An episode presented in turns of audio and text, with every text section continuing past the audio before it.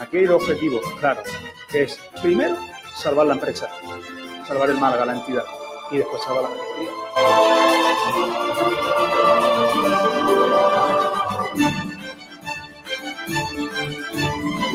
Porque antes de llegar al Málaga, recuerden eh, que yo comía patatas fritas con huevo mi despacho, sigo comiéndolas y cuando vaya lo voy a seguir.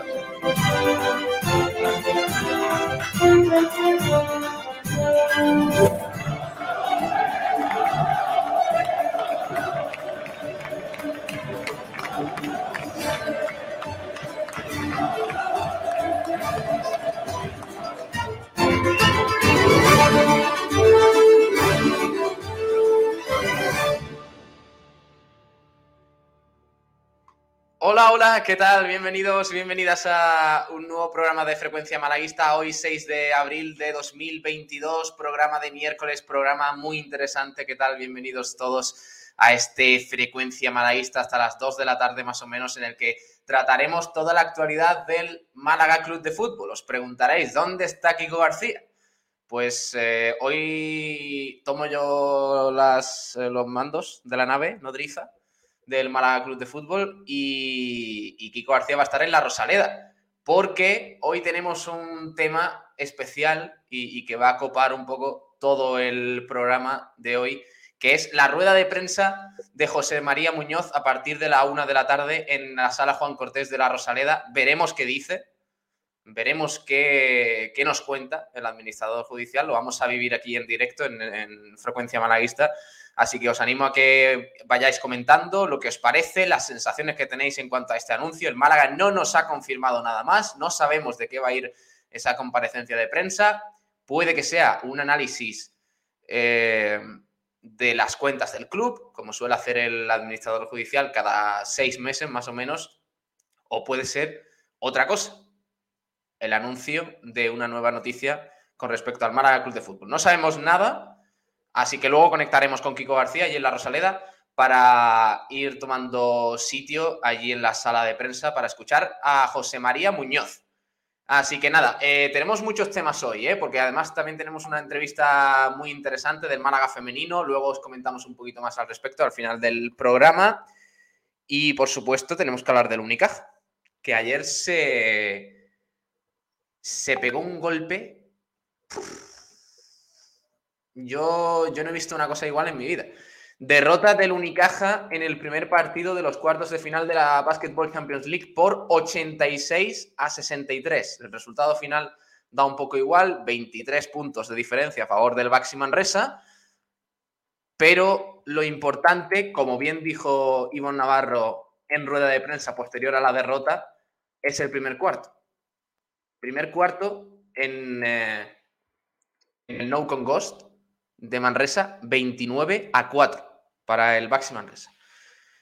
Derrota muy dura, ¿eh? Derrota muy dura del Unicaja. unos datos, unos números históricos, para mal, obviamente, pero, pero que veremos. En los próximos días iremos hablando un poquito más. Luego al final del programa analizaremos un poco el, el partido, porque fue una auténtica, una auténtica debacle para el Unicaja irse perdiendo al segundo cuarto de 25 puntos en tan solo 10 minutos de juego. Una auténtica locura que refleja bien la temporada del Unicaja, que está siendo un espanto, una falta de respeto absoluta sobre una de las mejores aficiones al baloncesto que hay en España, como es la de, la de Málaga. Ayer me calenté un poco ¿eh? en, el, editorial de Blanquiazules. Luego lo subiremos otra vez, a ver si os pido que lo compartáis. Eh, lo tenéis en YouTube también, el inicio del programa de, de ayer porque es que fue una debacle tan gorda la del Unicaja ayer en Manresa que era, era absolutamente increíble. Bueno, eh, vamos a empezar el programa que tenemos muchas cosas. Eh, como digo, esa rueda de prensa de José María Muñoz está fijada a la una de la tarde, no antes de la una de la tarde. Por tanto, puede ser un poquito más tarde, puede ser eh, una y diez, veremos. Conectaremos un poquito antes de esa hora fijada con Kiko García que nos cuente un poquito cómo está la situación allí en el estadio de la Rosaleda. Pero claro, también tenemos que hablar de la actualidad del equipo, tenemos que hablar de, del entrenamiento, de las novedades que haya, a ver si el Málaga nos la confirma con el paso de, los minutos. Y podemos ver también algunas imágenes de lo que haya sido ese tercer entrenamiento del Málaga a las órdenes de Pablo Guede. porque sabéis que este sábado hay partido y una jornada muy importante para el Málaga Club de Fútbol, eh, visita del Valladolid a la Rosaleda este sábado a las seis y cuarto de la tarde, por cierto, partido que viviremos eh, desde una hora antes aquí en Sport Radio con la mejor previa de la radio malagueña. Así que nada, os voy saludando por aquí por el chat en redes sociales, a los que nos estáis escuchando por YouTube, por Facebook, por Twitch, por Twitter, al Mendralf Club Fans Oficial. No sé quién es, quién es este hombrecillo, dice Gaspar Dimisión, como no. Eh, pim pam pum, buenas tardes. Vamos, José María, danos alguna alegría. Ojo, que estos comentarios son de las 12 menos 20. ¿eh? Veo que estabais con ganas de, de frecuencia malaguista hoy. Eh, Almendral Club Fans dice: Con Guede nos vamos a la B, lo firmo. No, hombre, no. Juan Carlos PDC, vamos, súbanse a la Guedeneta, que hay hueco, sí, señor. Francis Rumbamor, yo ya voy subido. Buenas tardes a todos. Eh, pim pam pum, cuidado con la Guedeneta, a ver si Putin nos la derriba. No, no, por favor. bueno. Eh, pim pam pum. Ostras, Pablo Gil, tienes fiebre presentando un blanquiazules y un frecuencia seguidos. Luego, luego diréis que no trabajo. Luego diréis que no trabajo. Viajero mochilero, buenas tardes. Buenas tardes, viajero. Así es, a San Batín se le ha presentado la Virgen para presentar dos programas seguidos. Pablo, dale, dale, dale, dale. Como era la frase de. Mirando no se recupera, ¿no? De Pablo Guede, mirando no se recupera. José Barrul, un saludo para él también. Dice un saludo desde Montijo. Carlos López, buenas noches, buenos días. Pim pam pum, viajero, dale, dale, dale que los programas no se hacen, no se hacen soñando, sino hablando. Dale, dale, dale. Carlos López, luego dicen las malas lenguas que no presentas tu programa y ahí estás, dando el callo. Ole ahí. Gracias, Carlos. Un abrazo.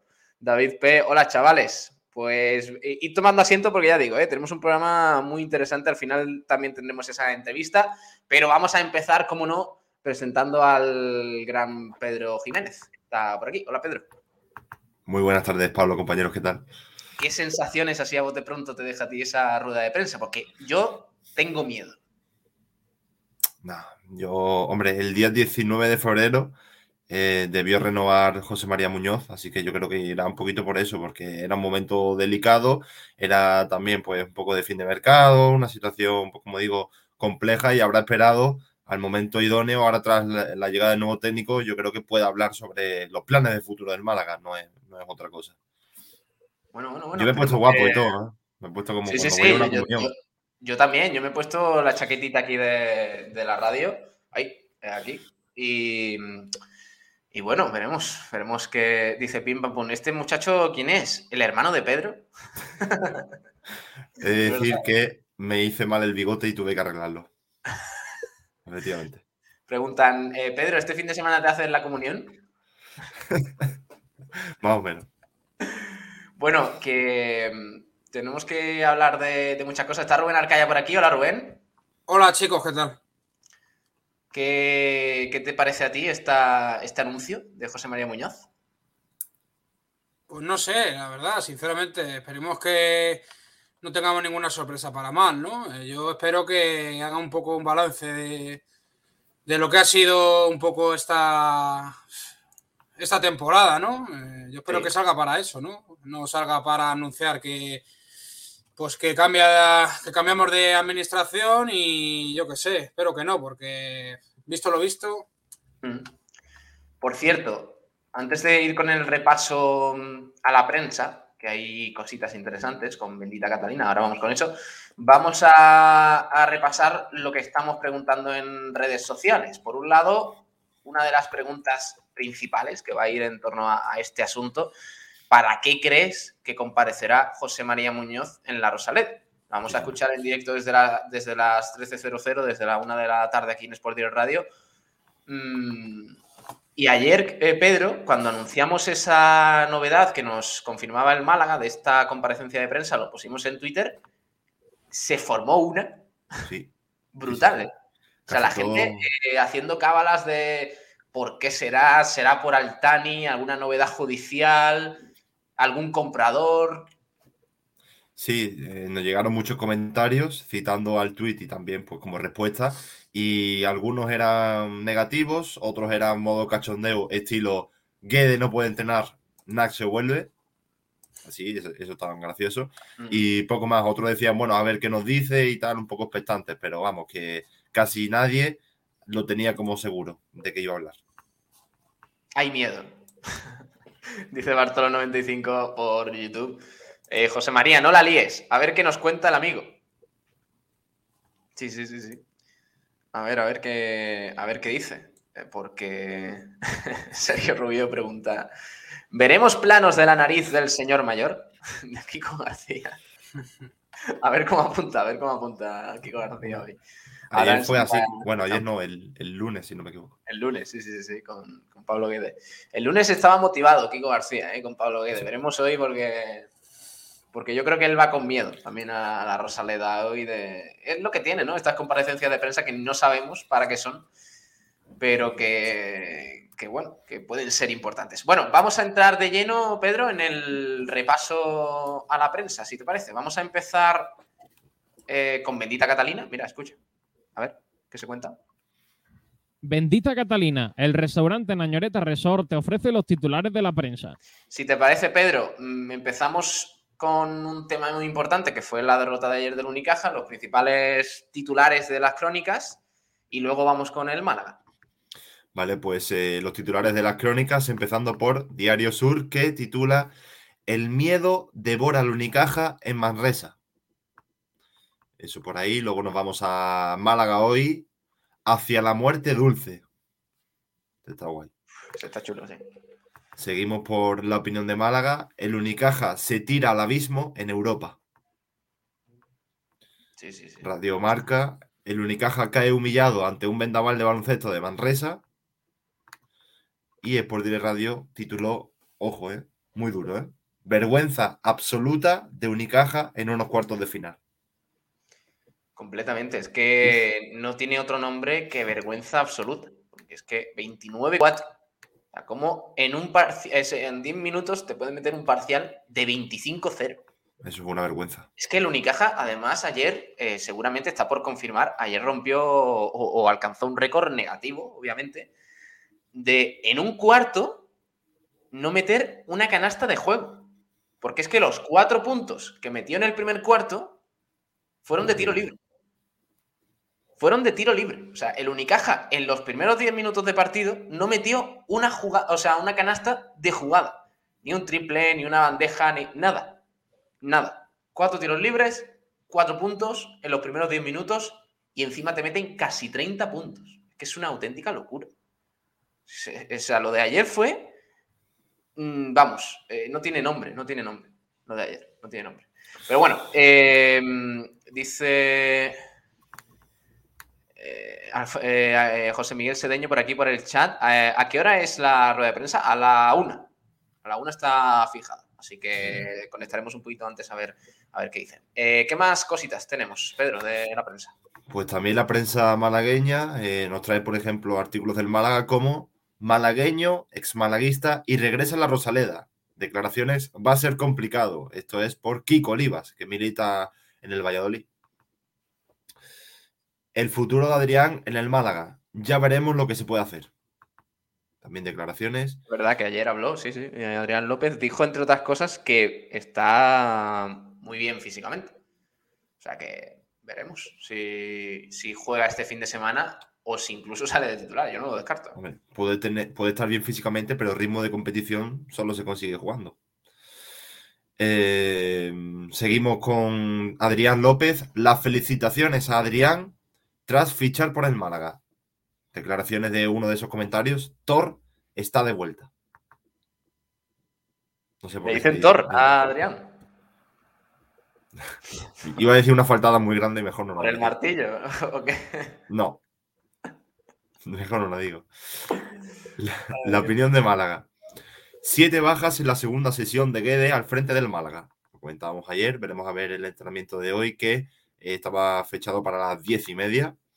Adrián, el primer paso es creer que lo vamos a conseguir. Efectivamente. También declaraciones de Guede. Si el Málaga requiere de mí, no le puedo decir que no. Ahora pasamos a Diario Sur. La cláusula secreta de los contratos de Guede. Dicen que el nuevo entrenador ponía como condición, cuando se incorporaba a los equipos, que pudiera salir si lo llamaban el Málaga o el San Lorenzo argentino. Ojo, qué bueno. Mira. Sí, sí, sí. Eh, también, Adrián, me encuentro bien y lo más importante, ilusionado. También lo de las bajas, el Málaga acumula ahora siete- hasta siete bajas para el debut de Guede. Seguimos en Málaga hoy, atento a esto. Seku Gasama baja por contrato en el Málaga Valladolid. Adiós, es verdad. Hay que recordar que es un futbolista cedido por el equipo vallisoletano y bueno, pues incluyeron esa cláusula del miedo. No sé si iba a jugar, ¿eh? de todas formas. O Yo sea creo que no. Yo creo que no. Me parece que estaba complicado. El Valladolid pierde una figura para Málaga. Se trata de Óscar Plano, que se ha lesionado y era un jugador bastante Correcto. importante. Se pierde lo que resta de temporada. El- eh, uno de los capitanes, creo, del Valladolid.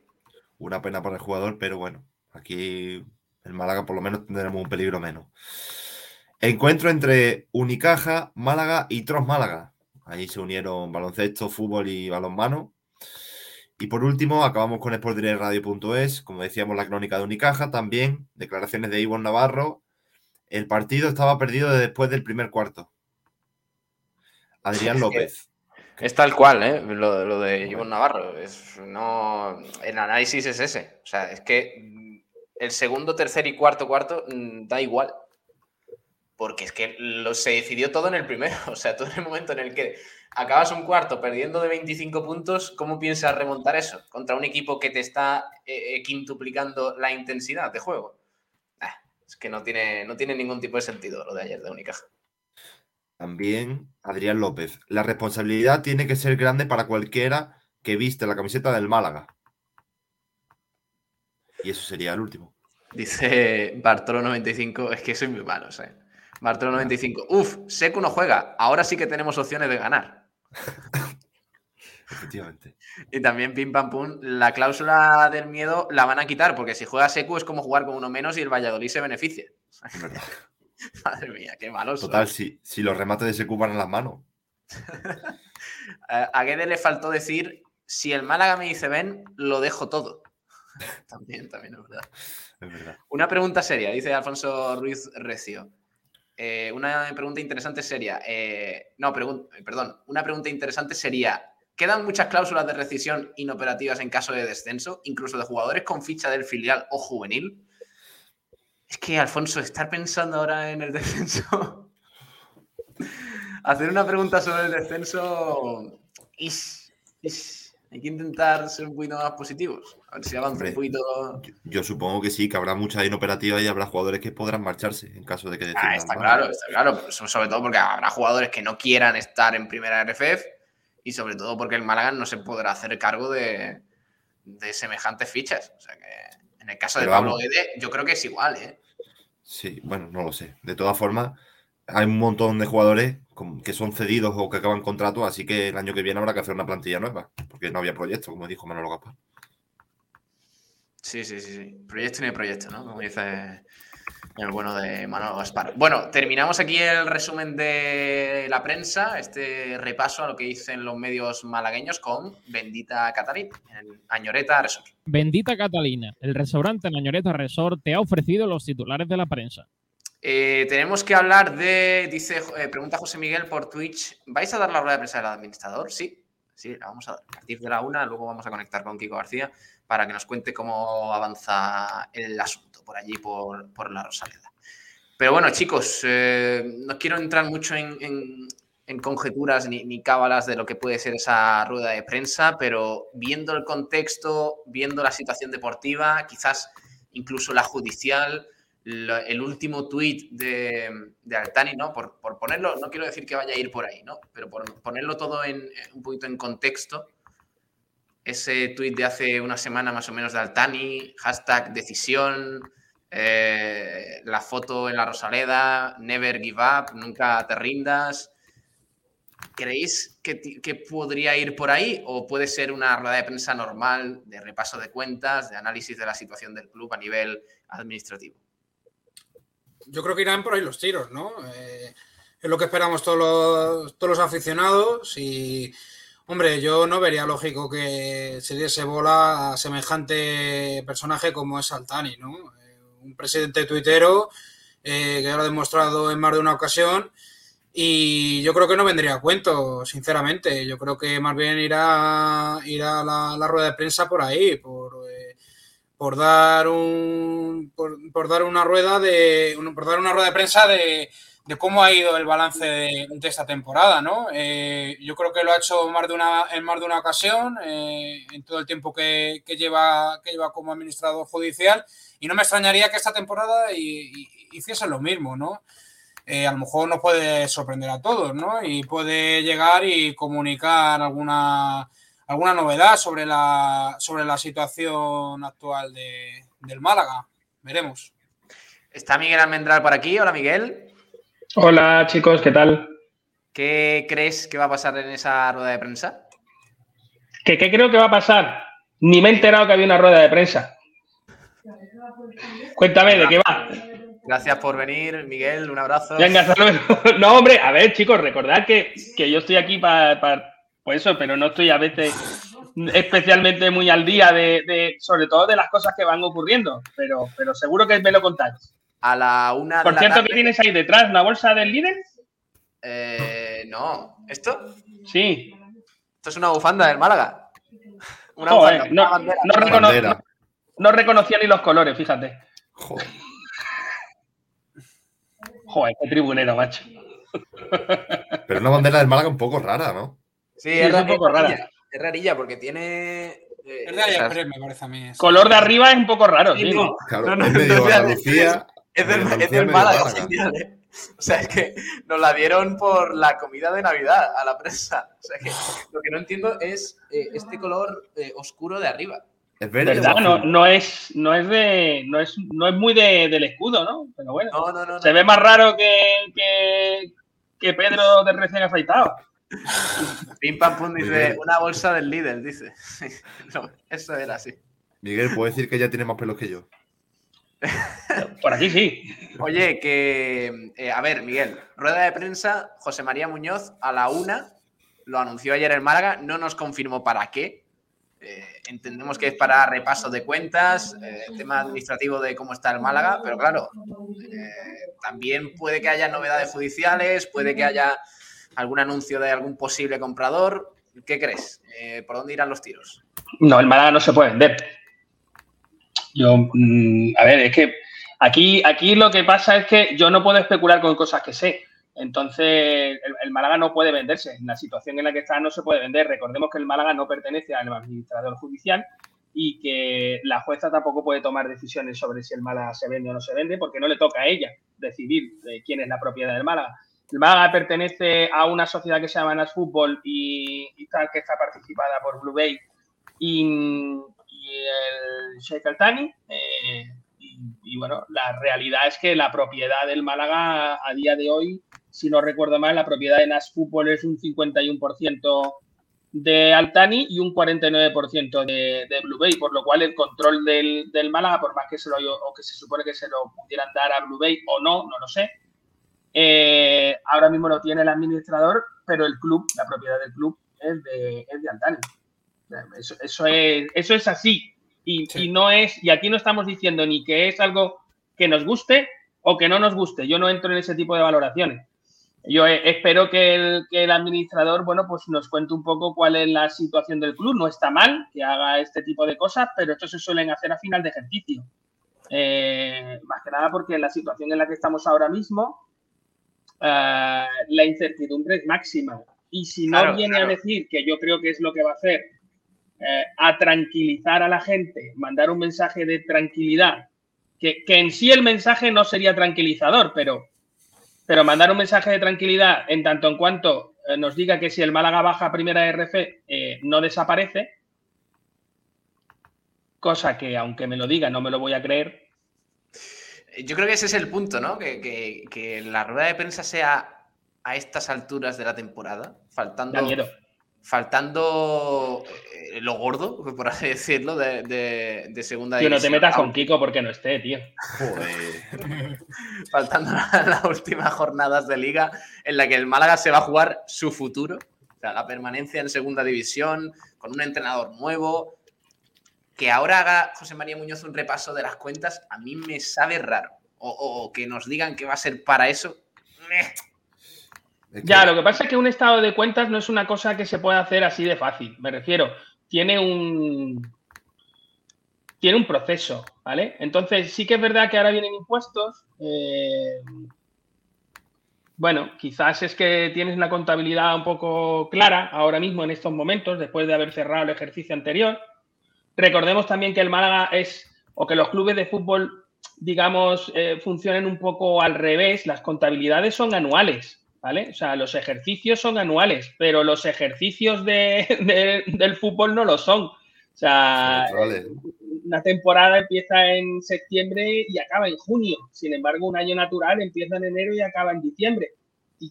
Más o menos, más o menos. Empieza sobre enero y acaba sobre diciembre, más o menos. Entonces, eh, hay, hay cuestiones ahí que, que, pues ahora en abril, pues no tienen las cuentas bastante claras. Y a lo mejor lo que viene a hacer es eso, dar un estado de cuentas eh, al público general, eh, cosa que yo creo que sería muy de agradecer. Decir, oye, pues mira, estamos en una situación de solvencia, ta, ta, ta, ta.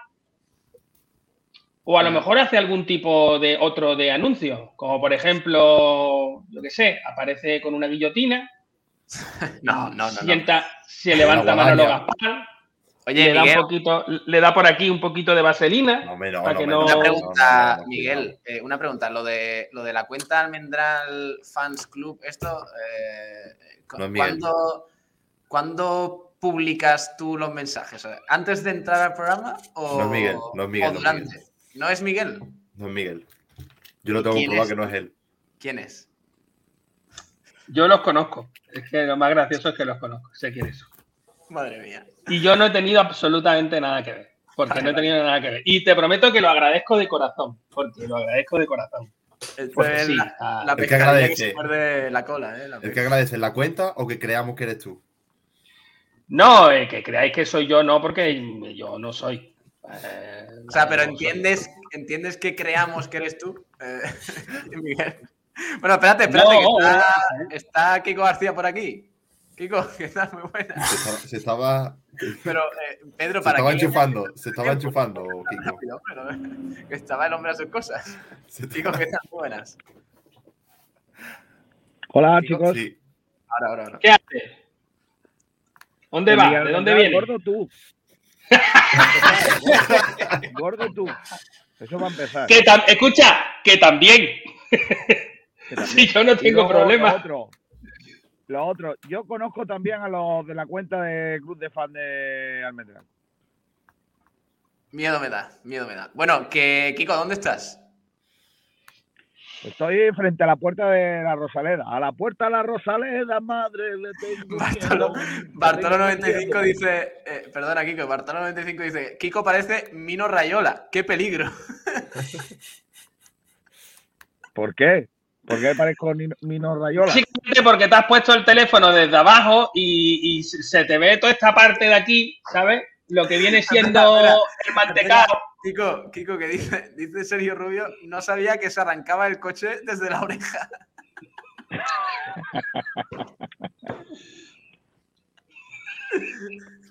Porque tú tienes un coche de pobre, Sergio. O sea, los coches de ahora son así. O sea, es una cosa. Ay, uf. Qué bueno, de verdad. Eh, Kiko, ¿qué nos cuentas? Pues nada, que estoy expectante para, para ver qué nos cuentan. La verdad es que yo no me fliparía mucho, ¿eh? Yo no, no creo que vaya a haber novedades porque, porque no toca, yo creo. De todas maneras, conociendo a, a José María Muñoz, seguro que nos cuenta cosas que nosotros no sabemos, porque al final él tiene acceso a, a cuestiones dentro del club que, que no se cuentan, ¿no? Que no se, que no se dicen. Entonces, eh, yo espero sinceramente que, que el Málaga Club de Fútbol hoy pues eh, nos dé informaciones que sean positivas. No me imagino grandes decisiones, creo que no va a haber grandes des- decisiones y yo sí tengo algunas preguntas importantes que, que- que hacerle a José María Muñoz. Ojalá me las responda porque sobre todo tengo una muy clara, por si nos está escuchando alguien de comunicación y se lo puede decir que se lo voy a preguntar, es en el caso de que lo deportivo no vaya bien, él eh, se encuentra, eh, capacitado o, o- o cree encontrarse capacitado para tomar decisiones a la hora de, de, de Una posible sustitución de, la- de profesional. algún alguien de la dirección. Claro, de una posible sustitución de alguien de la dirección, de alguno de los de la dirección. Y luego la otra, ¿no? Yo, el otro día lo hablaba, fíjate que me cae, que, no soy pro Blue Bay, ¿no? La otra es si entiende que ante la situación deportiva y la, y la gran, eh, el, el gran mm, eh, la, la gran depreciación del valor de las acciones del Málaga en el caso de descenso, si entienden que los dueños de esas acciones eh, eh, estimen necesario el, el poder acceder de alguna manera a tomar decisiones dentro del club puesto que, que son es, es su dinero el que el que se el que se devalúa con, con esas decisiones. Yo creo que esas dos preguntas están claras. Yo se las voy a hacer, si no se las Eso- hacen. perdona, ¿eso es posible? antes.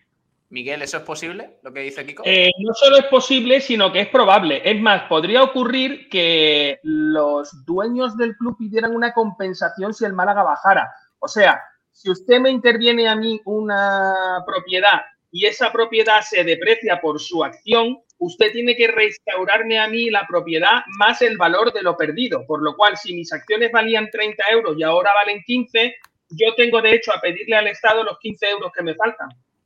O sea que sí es posible. Otra cosa es que eh, eso tendría un proceso judicial y que tendría que pasar por todo tal. O sea, me refiero. Lo que sí que os digo es que un abogado lo podría plantear. Sí, sí es planteable. Ahora, de, que salga o que no salga, habría que verlo, pero tiene su lógica. Evidentemente, si por la acción de la, de la gestión, digamos, de, de José María, eh, la depreciación o el valor del club eh, sufriera de verdad mucho, y eso es el único sitio donde se puede ver, es en el valor eh, de cotización de la acción. Si, si, si esa acción se deprecia, evidentemente la propiedad del club tendría, tendría derecho a pedir que se le restaure ese, ese dinero. Y yo tendría una pregunta más, Kiko, hilando un poco con. Y es si, si él cree que hay proyecto para el año que viene. Hombre, si el director deportivo Bueno, dice. ya le pregunté yo el otro día. El otro día le pregunté yo a, a Manolo. Eh, gracias, por cierto, a todos los que me habéis felicitado por, por mis dos, dos preguntas el otro día en rueda de prensa.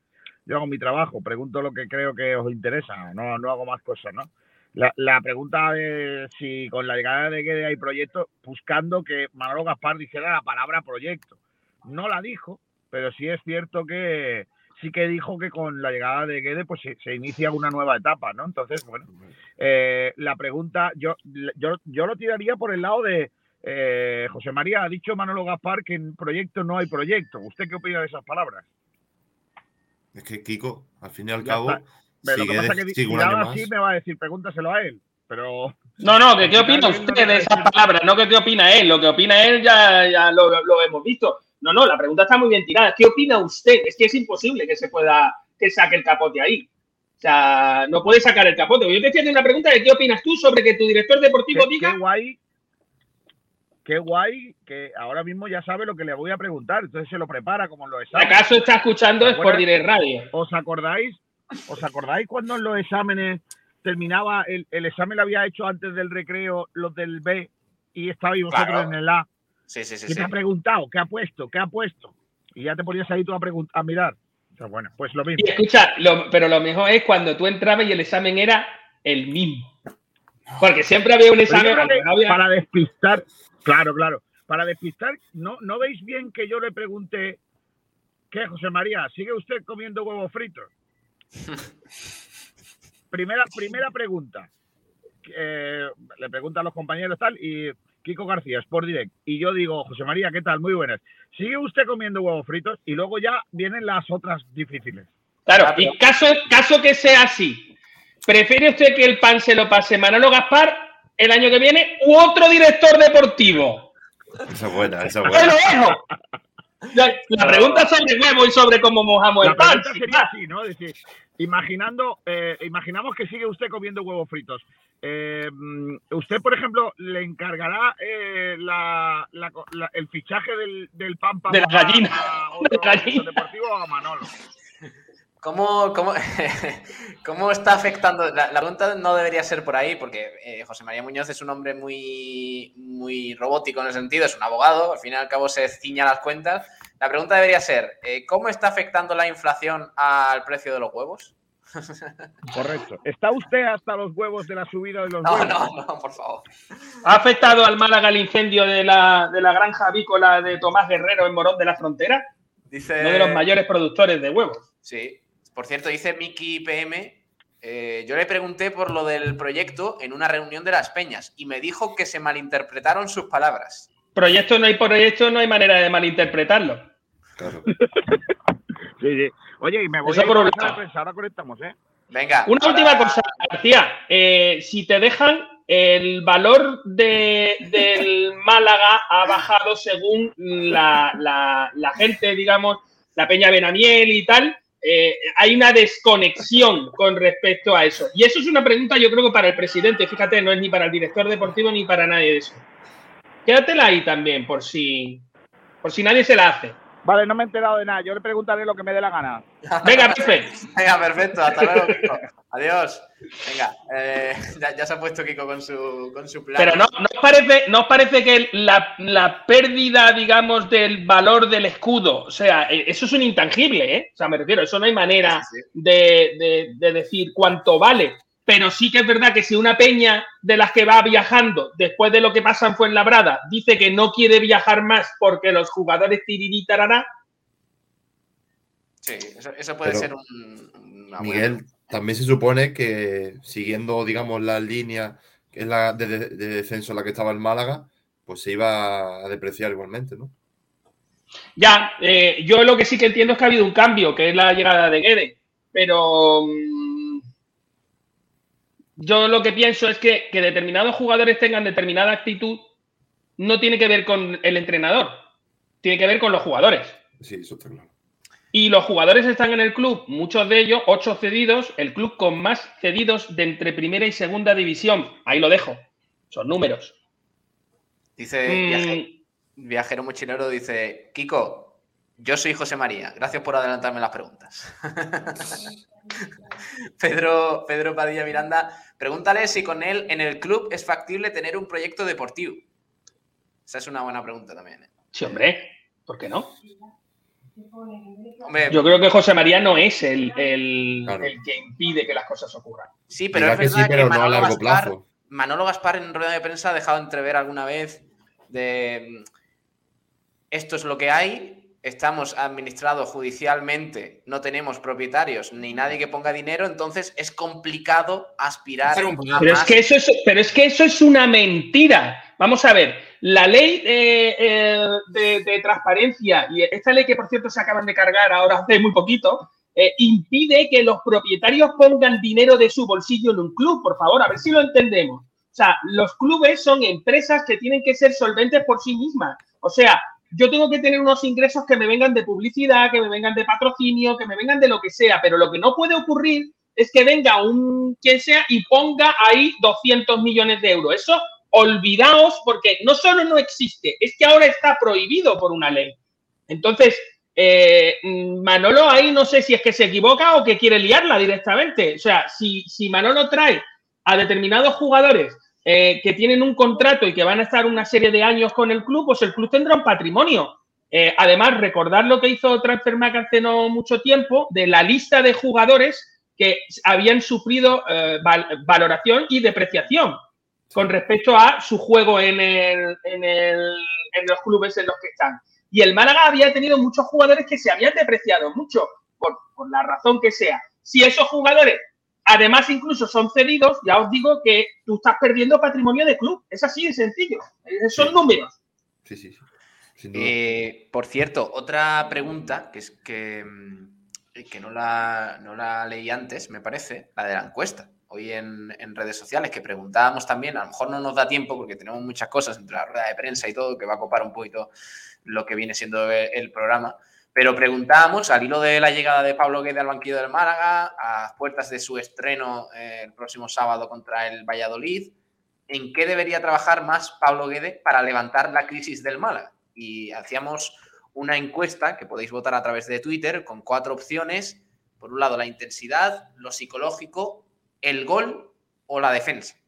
Eh, vamos a dejarlo ahí en, en stand-by. Luego, si nos da tiempo, lo tratamos. Y si no, mañana, pues tenemos ahí ese debate, esa encuesta para que vayáis, para que vayáis votando. Eh, también al final del programa, por cierto, tenemos entrevista a Marta Arias, jugadora del Málaga femenino. Luego la escuchamos al final de, del programa, pero estamos a la espera de, de, ver eso, de ver qué nos cuenta José María Muñoz en la sala de. Yo tengo una pregunta para Marta, por si Para- la quieres apuntar. Para Marta Sí. Arias. Sí, Vale. No se va a hacer porque está grabada la entrevista, pero lo siento. vale. O sea, acabo de, acabo de reventar ahí el globo. Sí, sí, acabo de reventar ahí el No globo. pasa nada, es una putada, tío. Porque hay una pregunta que me gustaría a mí hacerle al femenino, ¿vale? A cualquiera del femenino, me da igual. Que es la siguiente. Eh, ¿Molaría un partido mixto? Y a ser posible que no fuera el 8 de marzo. Ay. Es que, ¿sabes lo que pasa? Que mm, cuando yo veo ju- jugar al femenino, ¿vale? Y les veo meter la pierna, Juegan y bien, luego, ¿eh? veo, y luego veo al masculino y les veo meter la pierna, digo yo, es que yo montaría uno mixto. Yo montaría. Y entonces a algunos jugadores se les va a ver el cartón mucho y a algunas jugadoras se les va a ver que tienen buen nivel. Entonces, molaría mucho una especie de, ¿sabes lo que te digo? Como un partidito eh, así y tal, pero mezclados. No O sea que- masculino contra femenino, no, no, no. Mezclados. O sea, que, que le pongan un centro a Seku Gasama, ¿no? Dices tú. Ahí va, ya lo, ya lo estás pillando, exactamente. Hay algunos a los que se les va a ver mucho el cartón, en serio, ¿eh? Porque jugar al fútbol al final no es tan difícil, muchas veces es más, bueno, hace falta unos mínimos, ¿no? Pero es más que ponerle ganas, tío. Y yo veo el femenino y veo cómo meten la pierna y luego veo al masculino y digo, ya está, ¿qué les pasa, tío? Por lo que les pagarán menos. ¿Pero qué va, tío? ¡Les pagan más! Muchísimo más. ¿Dónde va a parar? Vaya. Muchísimo más. que yo, como hay que ir luchando un poco, poco a poco, para que la gente deje de hablar de mujeres y hombres y hablemos todos de personas, que, que fíjate tú, eh, estoy diciendo una cosa muy rara que no gusta, eh, molaría mucho que un futbolista cobrara siempre lo mismo, según la división en la que esté. Pero es que entonces, ¿qué valor tiene jugar en un equipo u otro? Ah, pero el valor se lo dan las primas, las tal, las cual, otro tipo de, digamos, de, de cosas que hay mm, en los contratos. Es más, Es yo, sigo pensando que hay jugadores que de verdad son muy buenos y merecen cobrar, entre comillas, mucho porque son muy buenos y, y- y generan mucho, ¿no? O sea, a nivel empresarial eso es así. Pero los mínimos, yo hablo de los mínimos. ¿Cuál es el sueldo mínimo de un jugador de segunda división? ¿80.000 euros?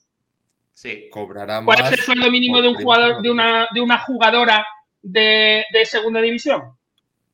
¿De segunda división? No hay mínimo. ¿20 chicles?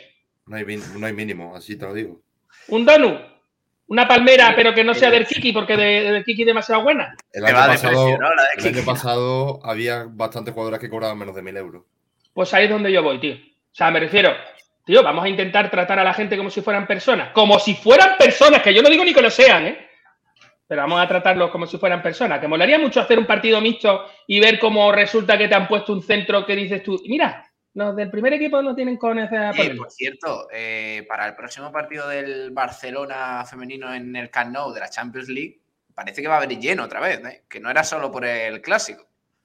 Que... Es que el fútbol femenino eh, es fútbol igual.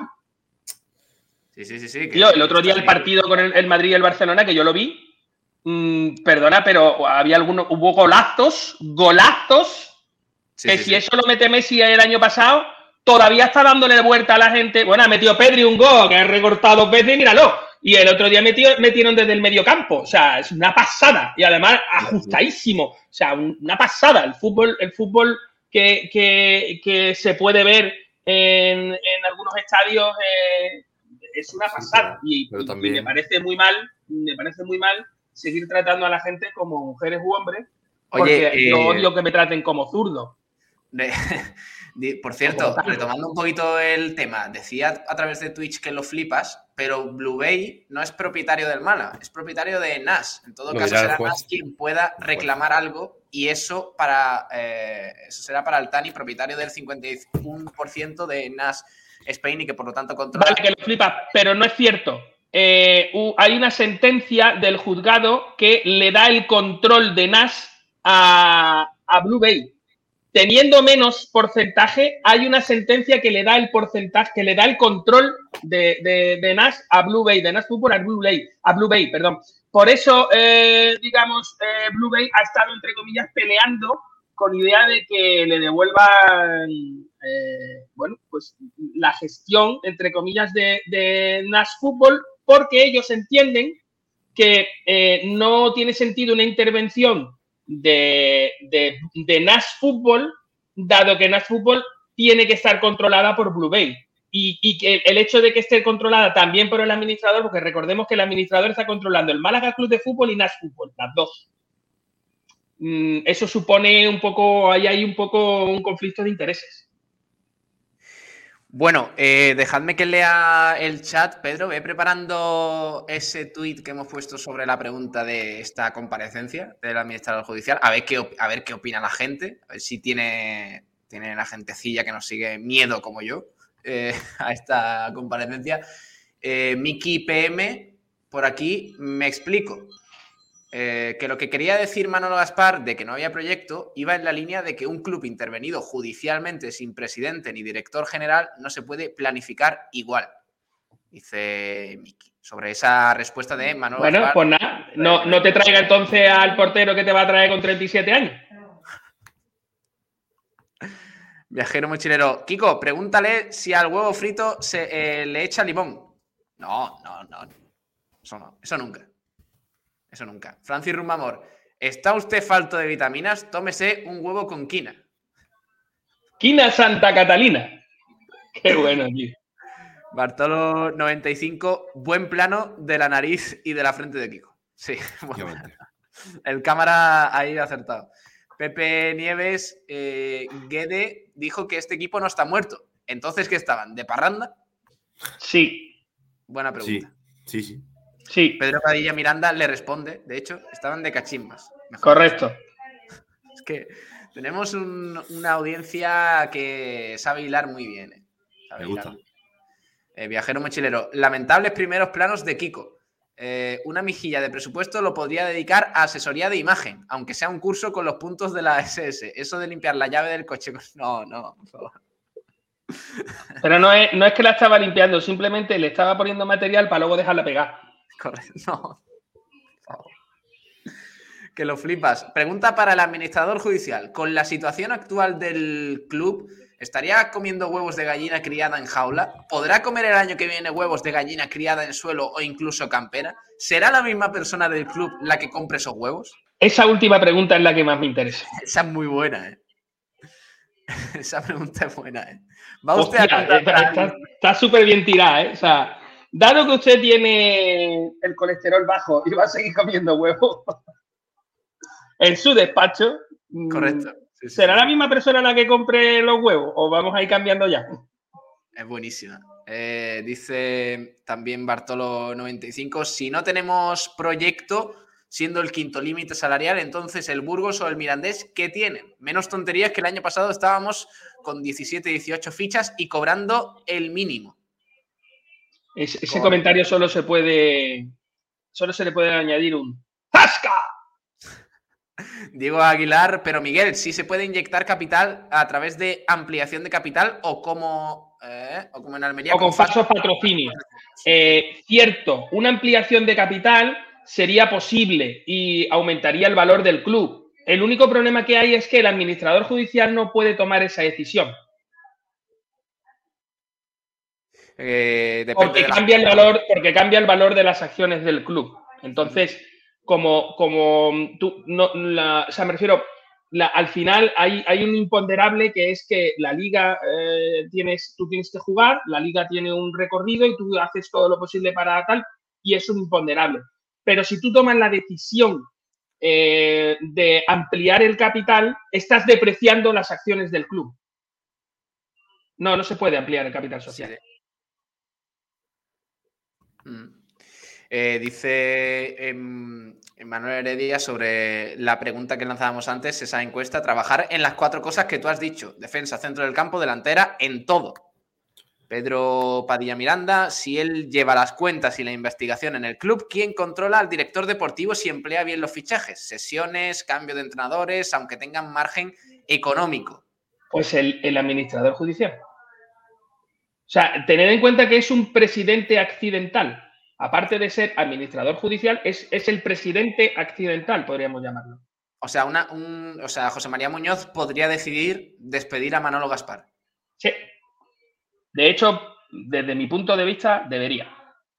Y no me quedo ahí. Hay otra parte de la dirección que no es comunicación, que también habría que despedir. ¿Marketing? Mm, Los que llevan. Es que no sé, fíjate lo que te digo, creo que lleva hasta marketing, pero no lo sé si marketing se lo han dado a comunicación o no. El, responsable, el señor responsable, lo siento, ¿eh? Porque.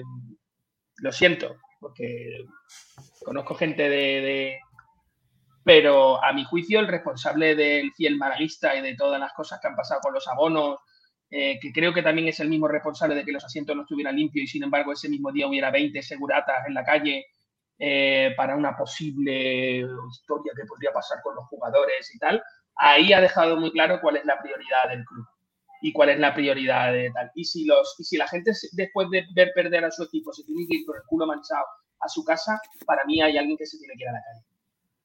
Que lo flipas, pero eso es de forma provisional, mientras se resuelvan los litigios pendientes, que se puede acabar pasado mañana. Dice. Yo no quiero ir de adivino, pero os digo que hasta dentro de tres años, dos, tres años, esta situación no acaba, que yo diría que es cuando prescriben determinadas cosas.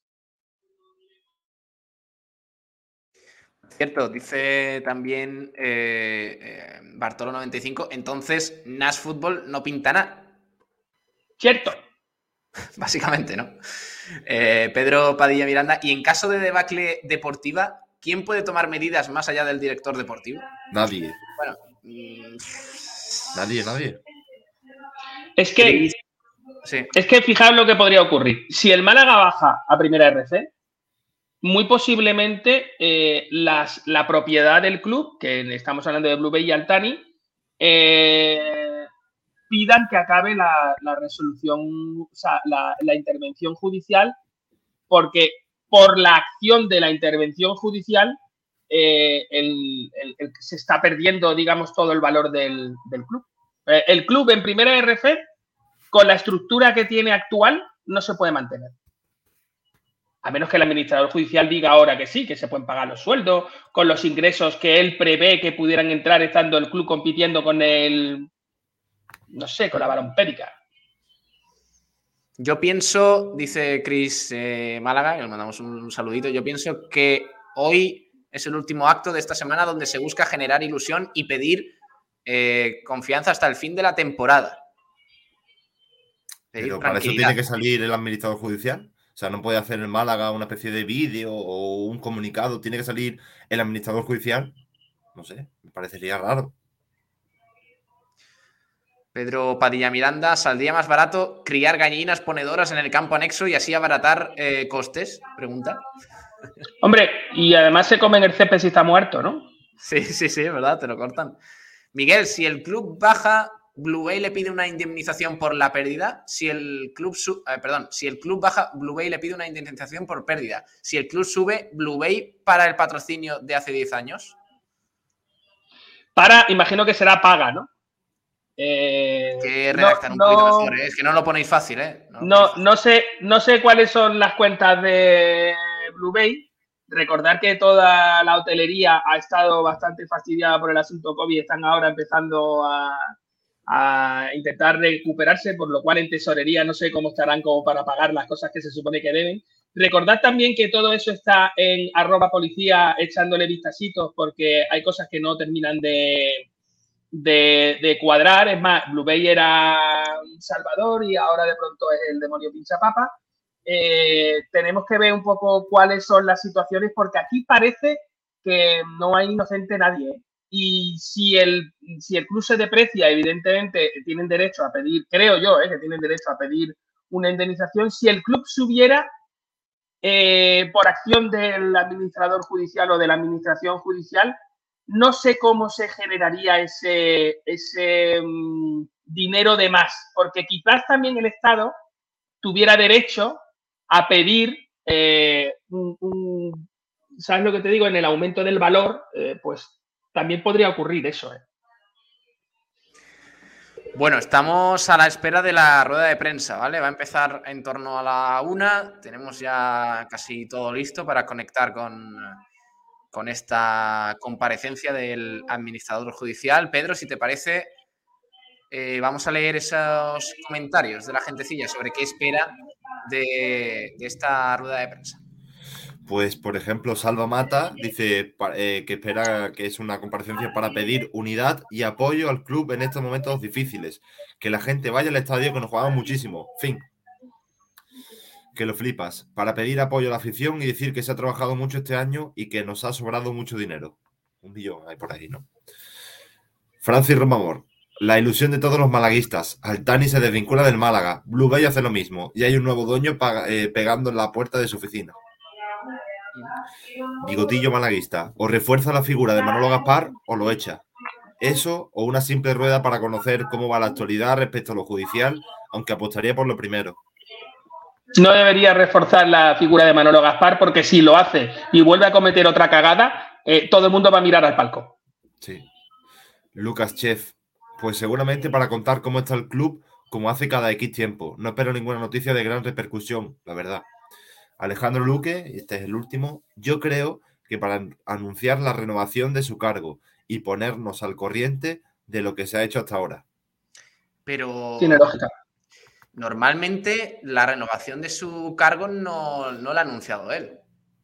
O sea, lo hemos Claro, conocido a través de los medios. Normalmente mm, no, no ha sido él el que ha dicho, oye, voy a seguir seis meses más, sino que lo hemos conocido a través de los medios, a través de, de los eh, de las decisiones de la jueza y, y todo ello, pero no sé, no sé, no sé. Eh, ¿Saldrá. Piqué diciendo se queda? Saldrá Piqué diciendo compro el Málaga, ¿te imaginas? Eh, no, gracias. Se ha comprado un hotel en, en- ahí en la plaza de la Merced. Sí. Ah, sí. Sí, Ah, pero eso sa- salió hace tiempo, ¿no? sí, sí, sí, pero ya se está haciendo. Por cierto, Miguel, ¿has visto el semáforo de chiquito de la calzada? No, hay un semáforo de chiquito de la calzada.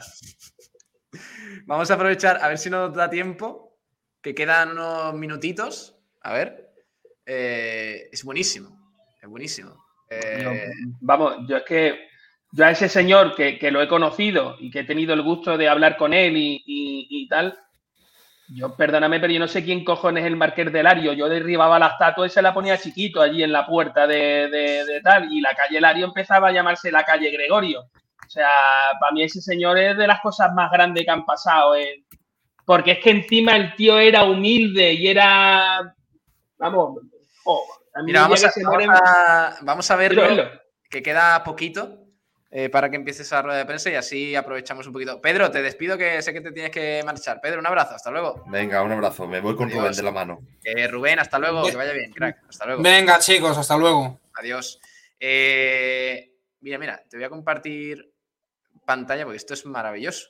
Lo ha anunciado el Ayuntamiento de, de Málaga. Así aprovechamos un poquito mientras llega José María Muñoz. Así Ayer estuve funciona, mirando. Dale, dale. Sí. así funciona el semáforo ornamental de homenaje a Chiquito de la Calzada, elaborado en la escuela Ave María a petición del Ayuntamiento de Málaga. Se regulará el volumen y el horario en fu- de funcionamiento una vez esté instalado. Vamos a verlo. Espérate. A ver si soy capaz de. Mira, mira. No te va a quitar ni Perry Manso, es un usted se mueve más que los precios, que me voy a cagar en tu muela, este esto, de caborra, vámonos.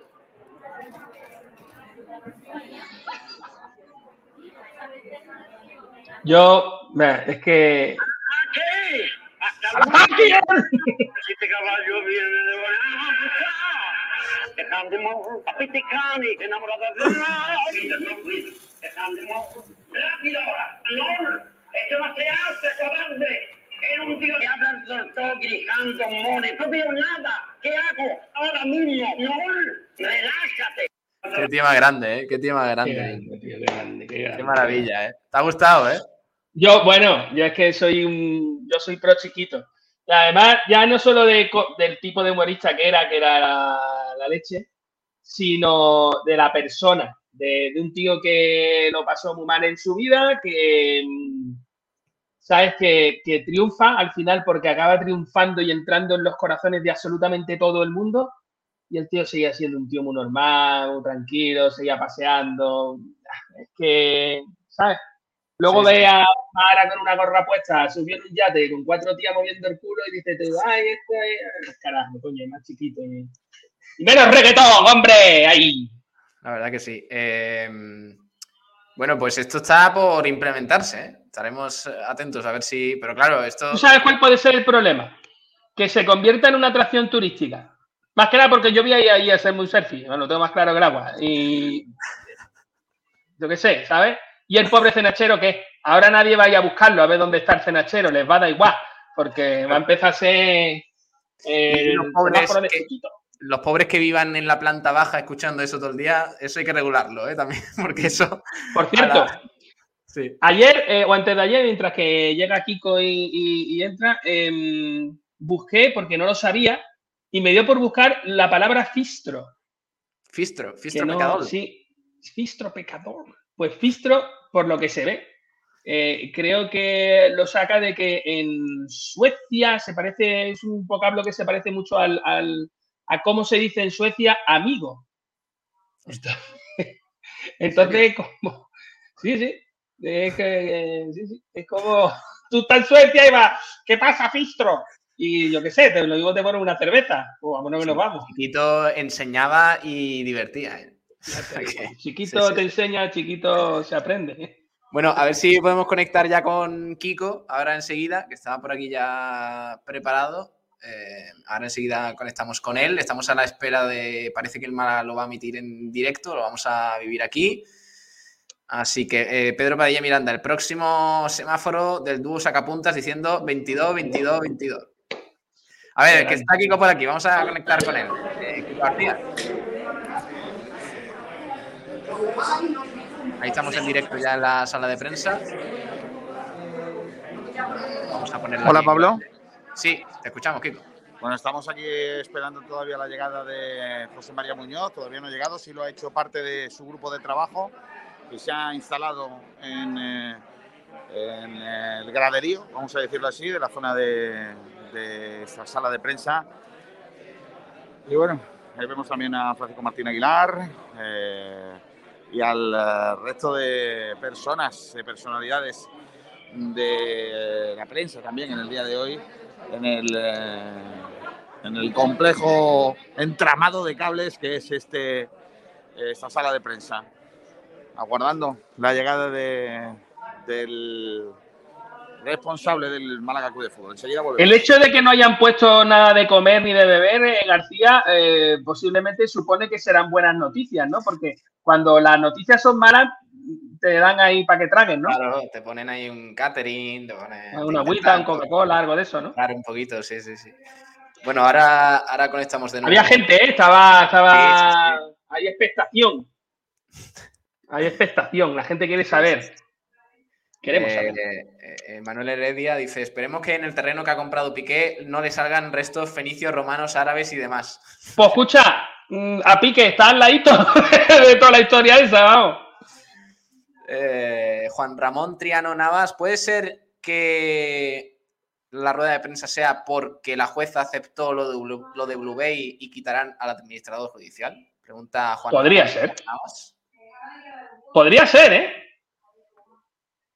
Podría ser, está muy bien tirado eso, ¿eh? Está muy bien tirado. Como sabéis, eh, Blue Bay siempre, o sea, lleva peleando mucho tiempo que si a ellos les han dado el control de NAS Spain eh, por un, además por una sentencia, eh, no les están dejando ejecutar eh, el control de NAS Spain porque el administrador está en NAS Spain y en el Málaga Club de Fútbol, en las dos entidades.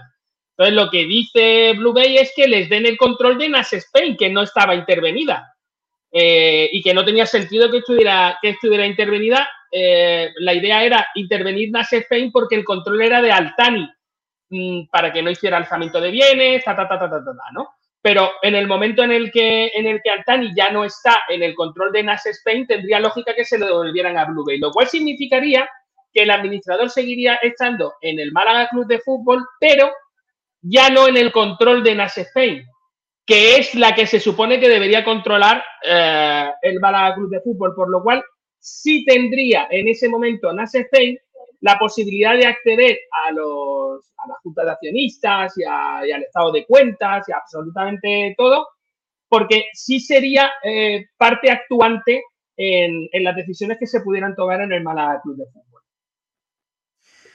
Eh, por cierto, dejadme, déjame comentar porque tenemos que hablar luego del entrenamiento que había hoy a las diez y media de la mañana. Ayer lo que sabíamos es que había nada más y nada menos que siete bajas. Siete bajas de, eh, del primer equipo. Luis Muñoz, Juan de gente, gente que se ha borrado. Eh, bueno, veremos. Eh, el Málaga lo confirmó como siete futbolistas no aptos físicamente. Luis Muñoz, Juan de Jairo, Chavarría, Hicham, Cufré y Lombán. O sea que veremos hoy cómo ha ido ese entrenamiento, si alguno se ha incorporado de nuevo. Y por cierto, hay promoción para este fin de semana, promo estudiantes. Lo ha llamado así el Málaga Club de Fútbol para acudir a ese partido contra el Valladolid. Pero hay que demostrar que, se estudia o simplemente que se va a clase. Eh, o sea, me refiero, la historia es, yo de verdad estoy estudiando y tengo, o yo he suspendido todavía, pero tengo el carnet. Eh, supongo que con el carnet vale, con el carnet. De hecho, mira, si eres universitario, he entrado en la promoción esta de entradas universitarios, si eres universitario y dispones de un código promocional, puede beneficiarte en la compra de entradas con un precio especial para la zona fondos altos. O sea que ido preparando porque os va a tocar. Pero si soy estudiante, por lo que sea, tú ves bien. Claro, si, eres estudiante y comes macarrones con atún todos los días, no te importa ir a fondo alto. Exactamente. Ah, ¿Que puede hacer frío? Sí. ¿Que tiene vértigo? Tú verás. Ay, Dios mío. Entradas desde 15 euros, dice el Málaga, pero no para los estudiantes, ¿eh? sino el precio general desde 15 euros para. ¿No viene una hamburguesería cutre de estas de cadena que si vas allí y haces no sé qué y no sé cuánto con papas? Burger también te da... algo así. sí, Brick King. ¡El Brick King! A ver, Kiko, Ahí está el tío. que, viene Pablo, seguimos aquí sin señales de José María Muñoz. El problema. Ahí, nos escuchamos ahora, Kiko. Bueno, estamos viendo la sala de prensa de la Rosaleda. Estamos viendo las botellas de agua. Y, el, cenicero ese de mate. De esa, de esa cámara. Gracias, Kiko, por ese plano. por ese plano al suelo. Eh, bueno, está tardando más de la cuenta, ¿eh? José María Muñoz. Yo, creo que no sabe, yo creo que García no sabe que tiene la cámara puesta al revés. Pero ¿y lo guay que está estos momentos de indecisión entre, entre Kiko, dónde apunta Kiko, dónde... Ahí estamos viendo un portátil entre los dedos. Claro, lo voy a quitar porque no, no me hayas... Lo quitas porque quieres, o sea, porque me refiero, noticias había ahí. Eh. sí, sí, sí, sí. Yo, yo te comento eso sin problemas. ¿eh? Eh, pim pam pum. Interesa más ir al Burger King que ser estudiante. Eh, Alejandro. Hombre, verá, eh, ¿cómo se llama? Javier Cámara no te diría lo mismo. O sea, poca broma, ¿eh? poca broma, sí, sí. Poca broma, ¿eh? Por cierto, sobre el campus de Semana Santa del Málaga, que es el, bueno, pues como dice el Málaga, el más esperado de, de las vacaciones, volverá a mm, a las instalaciones desde el próximo domingo 10 de abril hasta el miércoles 13. Este campamento estará funcionando en Cuevas Bajas, donde, por cierto, las plazas están agotadas, en Coín y también en Rincón de la Victoria. La inscripción de Coín y Rincón eh, permanece abierta en el siguiente portal que ha habilitado el Málaga Club de Fútbol. El horario de actividad será de 9 a 2 de la tarde y el precio oscila entre los 105 euros para el público general hasta los 65 euros a los habitantes empadronados en las sedes.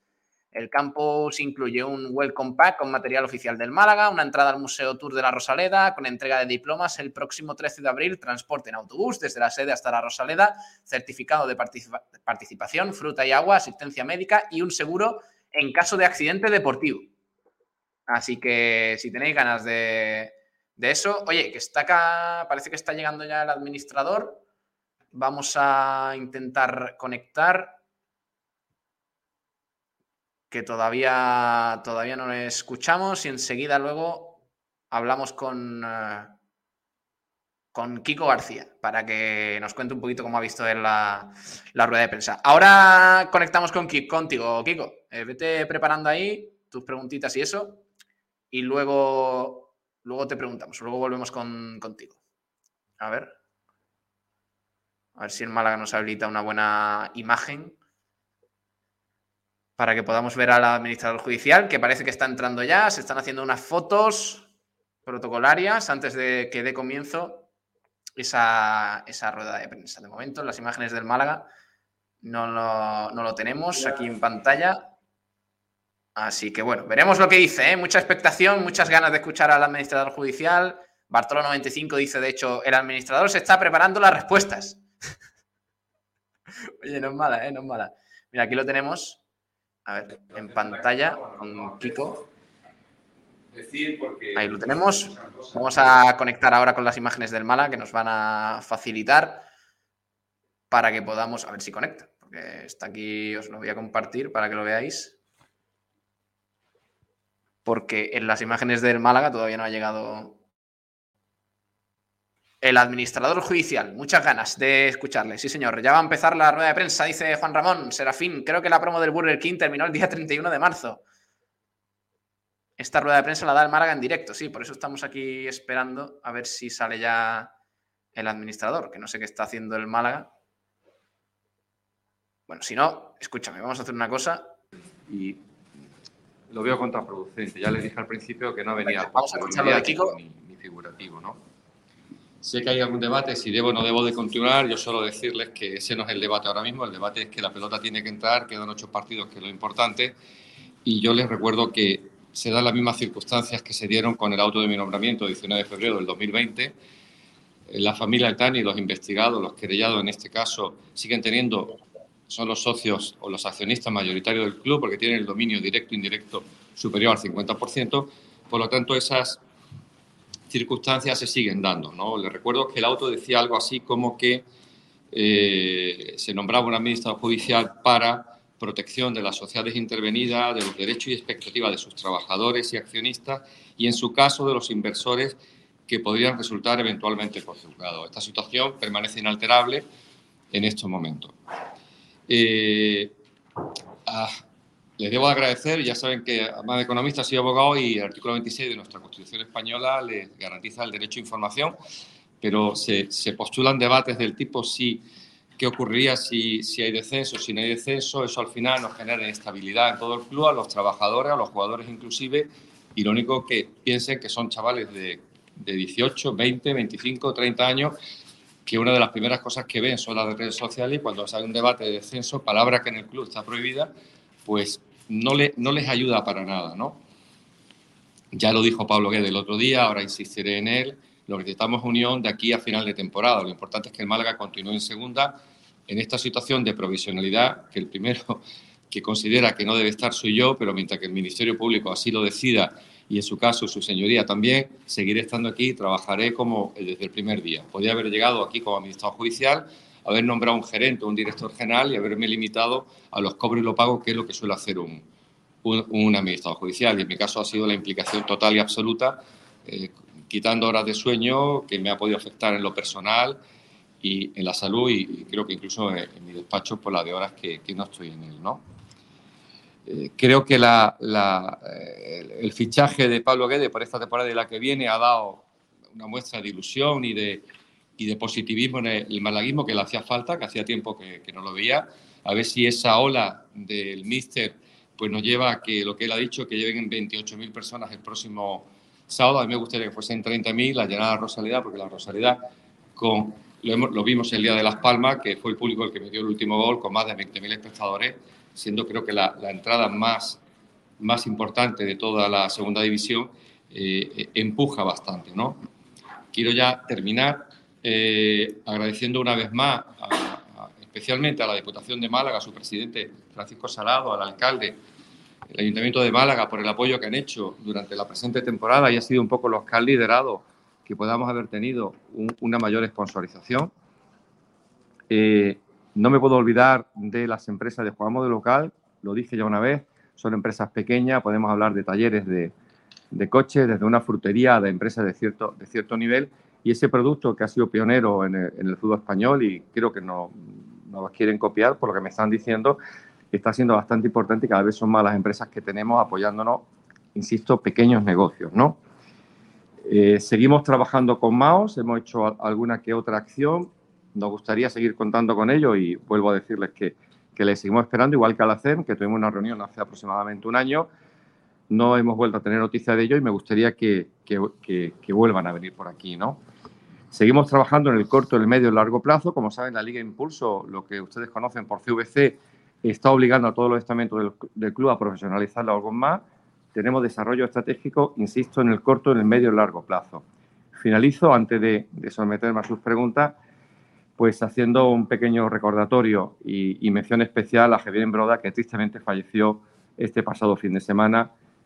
Personalmente le conocí hace más de 40 años y lógicamente fue un, obviamente decimos un palo, ¿no? Fue, fue una, triste, una triste pérdida la que hemos tenido y, y me gustaría, antes de, ya que estoy ante ustedes, el hacer este recordatorio. Por mi parte, nada más y me someto a sus preguntas.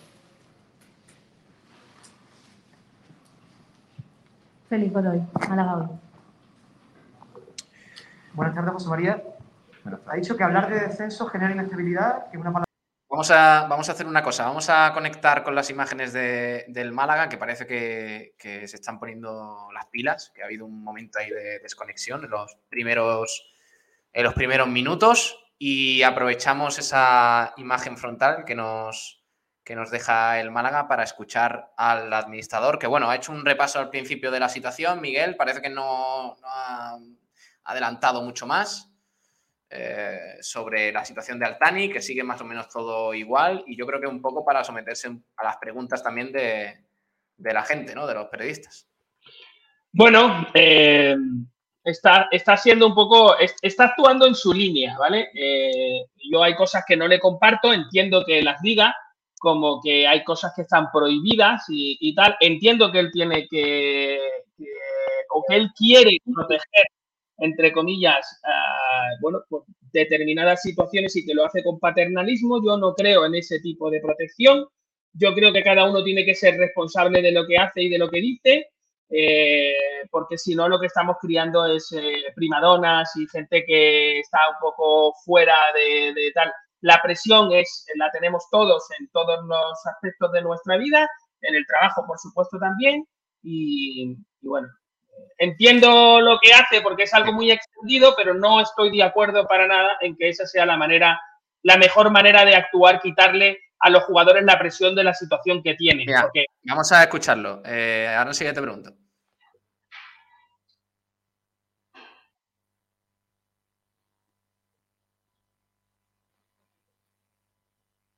Se escucha fatal, macho. El Málaga también, tío. Yo directamente no escucho nada. Imagino que se estará emitiendo bien, pero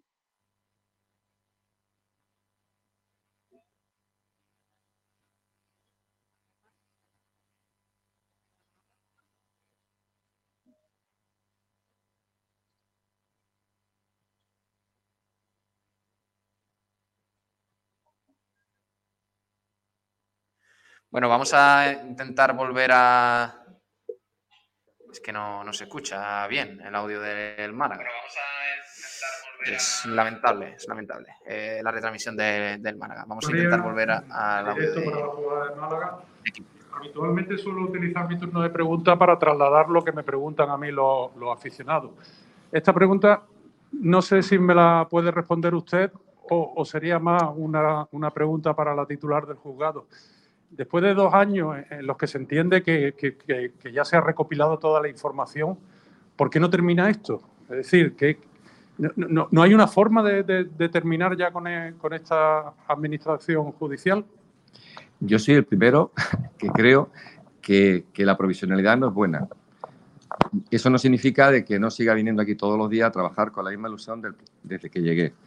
Eh, en nuestro derecho penal, eh, para que finalice la instrucción y en su caso su señoría considere que hay indicio y hay que elevarlo a juicio oral, es necesario que se escuche a los querellados, a los investigados, a los antiguos imputados. Mientras que eso no ocurra, es imposible que finalice la instrucción.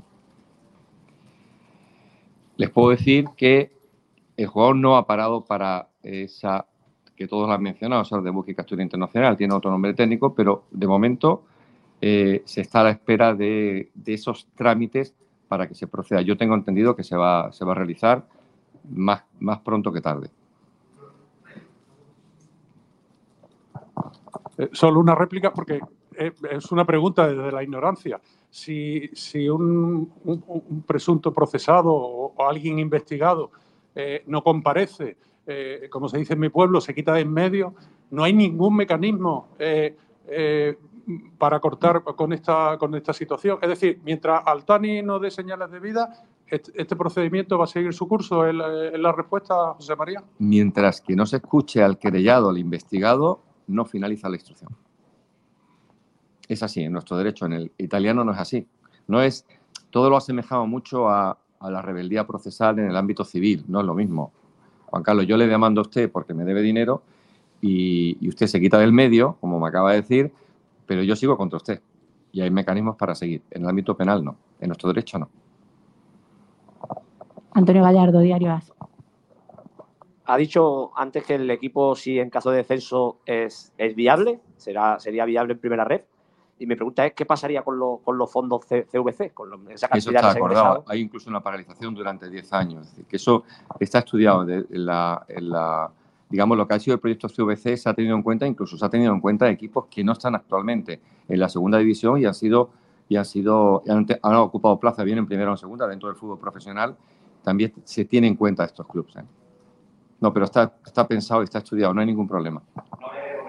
No, no, inicialmente no hay una paralización y no, no habría que devolverlo. Enrique Aparicio, Cadena Ser. Hola, José María, buenas tardes. Buenas tardes, Enrique. ¿Cómo está actualmente el club? Eh, lo digo porque se han hecho desembolsos que en principio no estaban previstos, tres entrenadores, fichajes de invierno, pensando ya la próxima temporada en varios escenarios. Económicamente, las cuentas y las arcas, ¿cómo está ahora mismo la entidad? Gracias.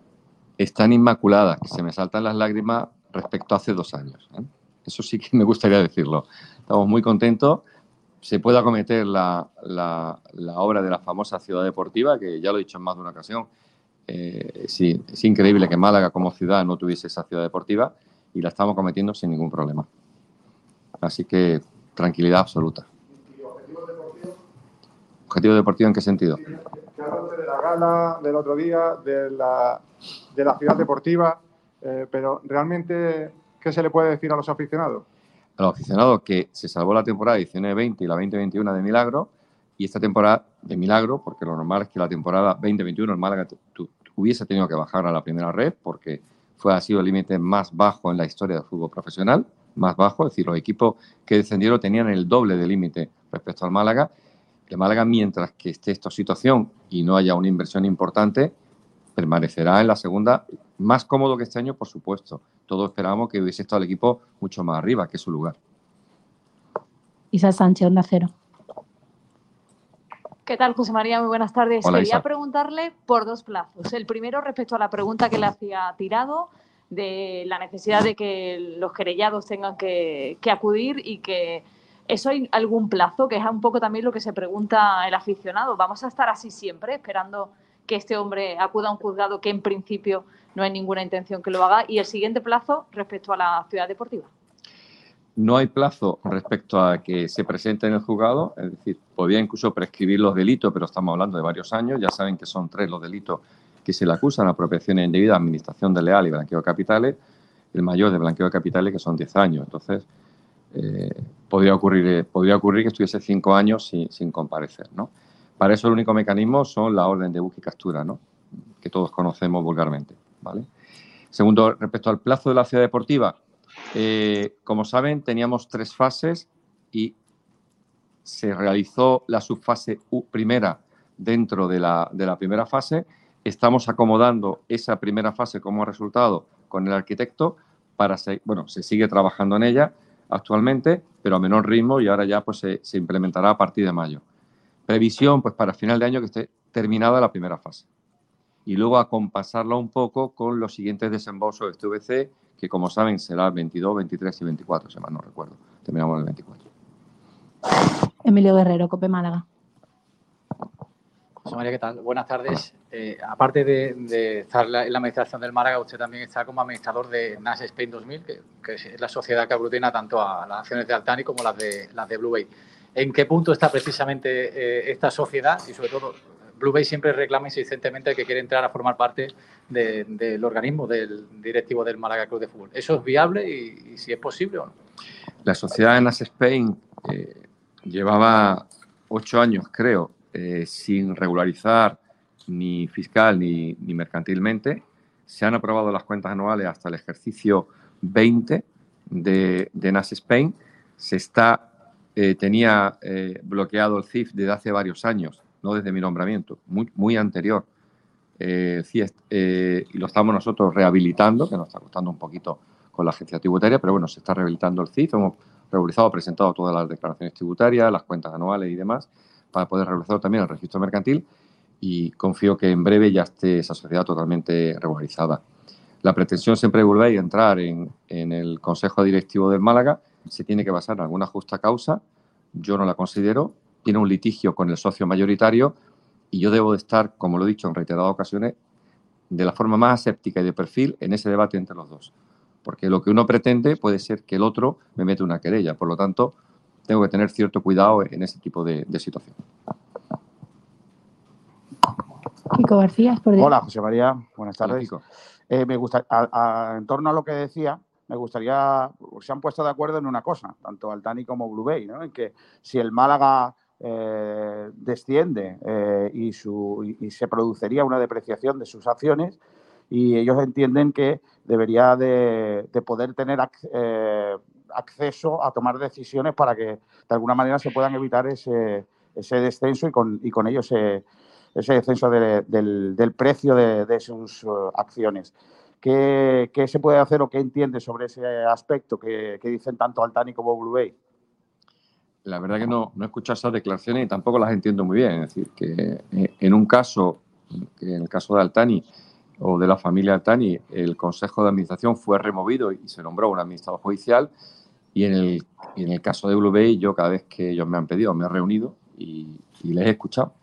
Pero su pretensión de entrar a, a estar conmigo en el club, pues no, no la he visto oportuna. Y así se lo he manifestado mm, sin tener que salir en medio ni hacer comunicados ni nada, sino cara a cara y explicarles las razones que se las he explicado de por qué considero que no deben estar, tanto desde el punto de vista jurídico como desde el punto de vista formal.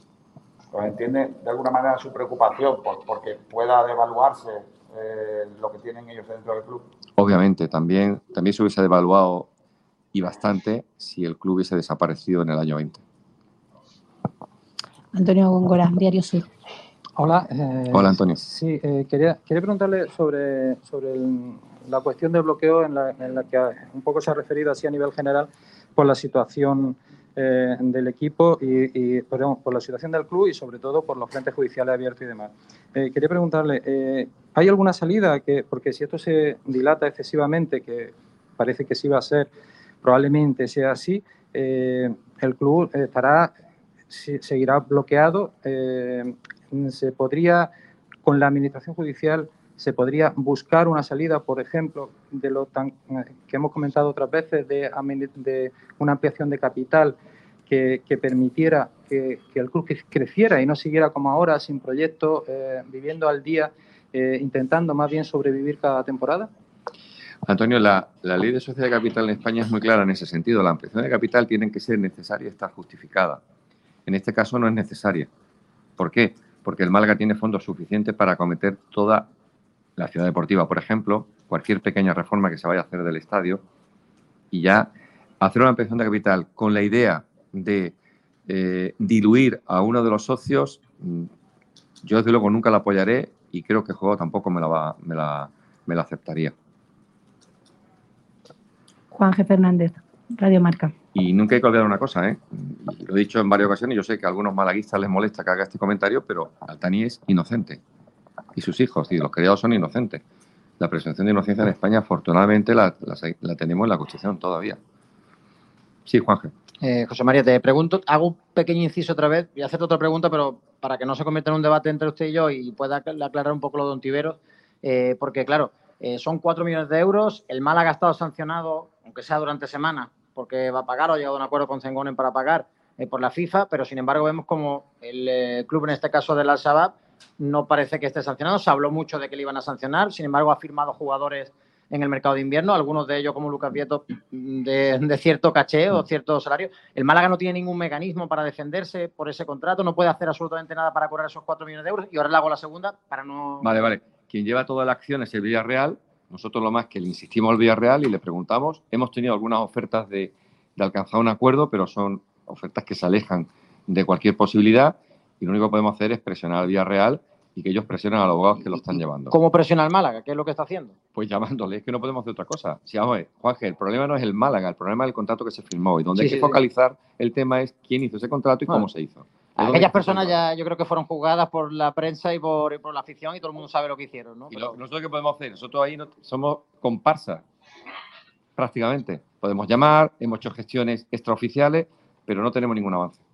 Vale, y la segunda es un poco sobre el tema de, la campaña de abonos, de los aficionados. Apelaba usted, al igual que Pablo Guede, ¿no? que haya 28.000, 30.000 personas, superando ese registro de 22.218, creo que fue del partido ante, ante Las Palmas. ¿Qué balance puede hacer el Málaga un poco de la campaña de abonos este año? Hemos visto que se ha reducido, aunque sigue siendo el Málaga de los que más la gente va ¿no? al estadio en segunda división, se ha reducido considerablemente la asistencia con respecto a la temporada última que hubo público en los estadios y también qué cifra, ¿no? Porque se habló por parte del Málaga de ese objetivo de 20.000, quiero recordar, y qué cifra nos hemos quedado, porque hace tiempo que no conocemos la cifra de abonados que tiene el Málaga actualmente. Gracias. La, verdad que la cifra, cuando se ha preguntado, yo sé que Ana se la ha preguntado en reiteradas ocasiones y se ha dicho 13.300 en este momento, muy por debajo de las pretensiones, muy, muy por debajo de mi objetivo personal, que era de 20.000. Este año es muy atípico por las circunstancias que todos hemos vivido por la pandemia, es decir, la limitación de aforo, el distanciamiento social, las mascarillas, el no poder comer en el estadio, es decir, había una serie de limitaciones. Al, a los aficionados también hay que darle para que vengan y, a lo mejor nosotros no hemos estado lo más acertado dándole y eso es importante, hay que entonarme a culpa y a final de temporada haremos reflexión sobre eso, ¿no? Pero yo prefiero que el equipo esté en segunda que esté en cualquier otra división que no sea la primera, no menciono otras palabras, y que sea importante sí que me fijo en otras ciudades parecidas a nosotros, incluso inferiores, y tienen más abonos que nosotros, cuando el equipo no está, tan, no está mejor que nosotros. Me voy a Huelva, creo que están en cerca de 11.000 abonados, ¿eh? y están, digamos, en la quinta división, ¿vale? O, nos vamos al Depor, ¿eh? Depor sí que está en la primera red, el Depor, ¿eh? ¿eh? Málaga tiene más habitantes que Coruña, si mal no recuerdo. ¿Perdón? esta diferencia con respecto a sus equipos es culpa solo de, Málaga, es culpa de, la afición, no sé. Por sus palabras parece que le quiere regañar un poco a la gente. yo creo que un poco mezcla de todos, ¿no? Yo creo un poco mezcla de todos, ¿no? Si el Málaga en Champions, jugando maravillosamente, tuvo 24.000 abonados, estando en segunda y, el, y, en la, y, en la, zona media, que es donde debía de estar, pues normal que esté en 13.300, y luego la pandemia a todos los clubes le ha castigado, no solamente a nosotros. Emilio Guerrero. José María, ha, dado usted una muy buena noticia, que es que las cuentas del Málaga están inmaculadas, que no tiene nada que ver con, lo que usted se encontró hace un par de años. Mi pregunta es, a pesar de que el club esté intervenido judicialmente, ¿hay margen de crecimiento para que la gente se ilusione, para que el límite salarial sea más amplio? ¿Este Málaga puede crecer? ¿La gente se puede ilusionar con que este club eh, es algo más que estar en segunda división, mantenerse y no poder asomar la cabeza con, los grandes de la categoría? ¿O hay que conformarse con lo que estamos viviendo estos últimos años? En eso estamos trabajando, es decir, eh, desde que yo llego, creo que se han hecho más de 60 operaciones, ¿no, Manolo? Más de 60 operaciones, de que el Málaga ha tenido un coste solamente de 200.000 euros y ha ingresado 5 millones.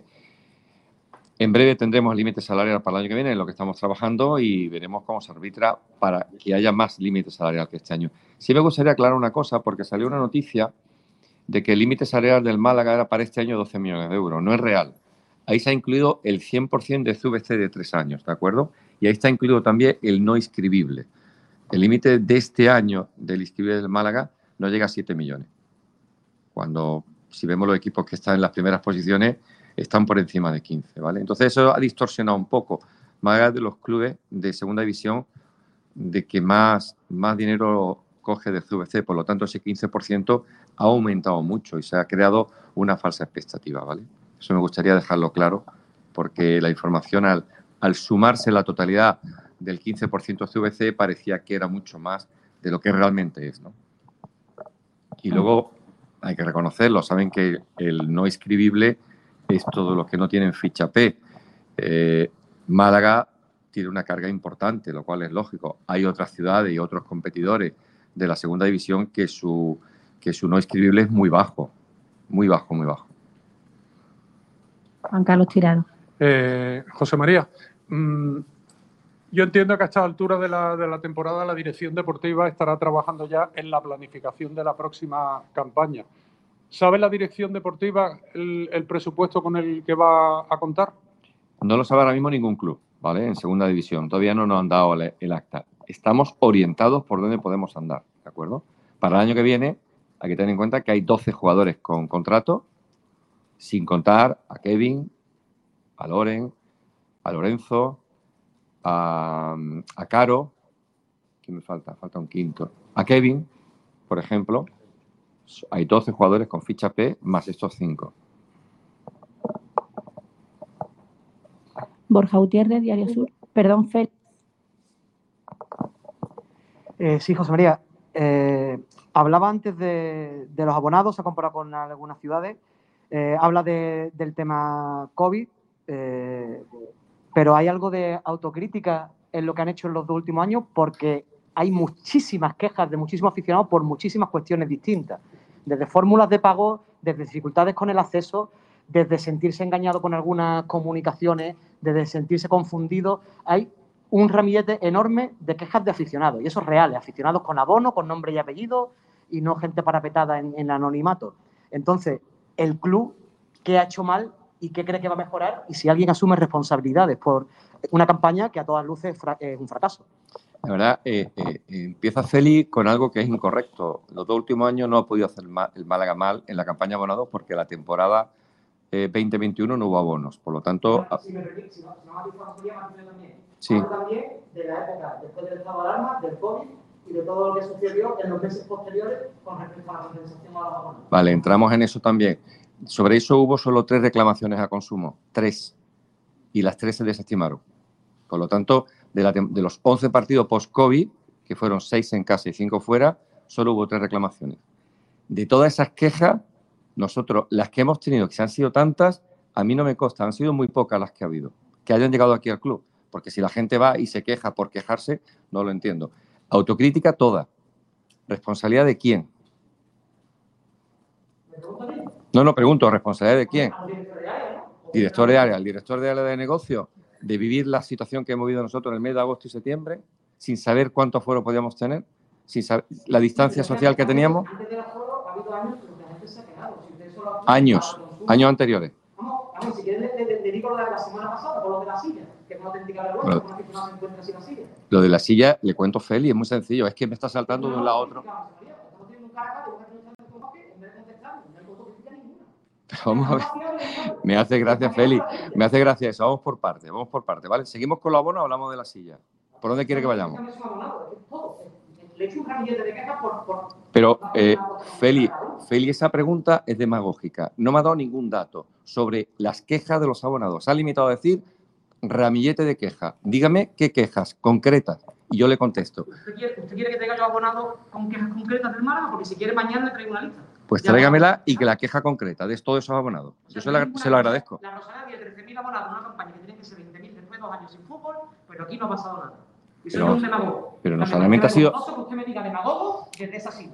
Hombre, Sinceramente, es una vergüenza que usted me diga demagogo. pues se lo vuelvo a repetir. Demagogia es decir y no dar datos. Siempre lo diré. Deme datos, no me lo está dando. Estamos hablando ahora de las Pero es que me está mezclando, Feli, me está mezclando.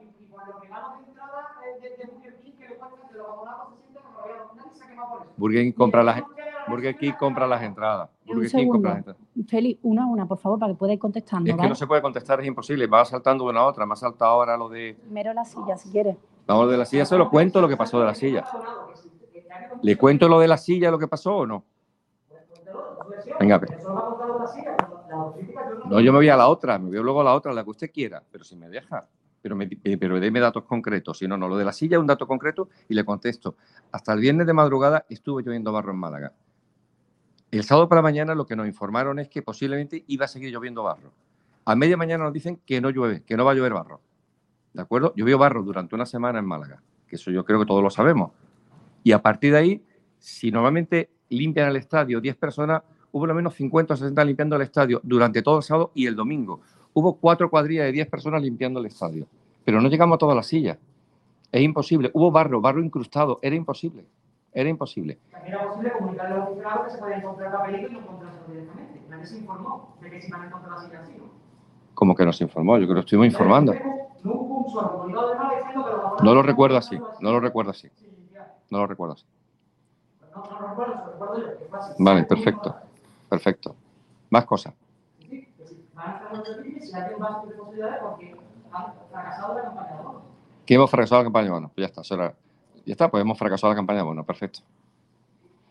Borja Gutiérrez, Diario Sur. Bueno.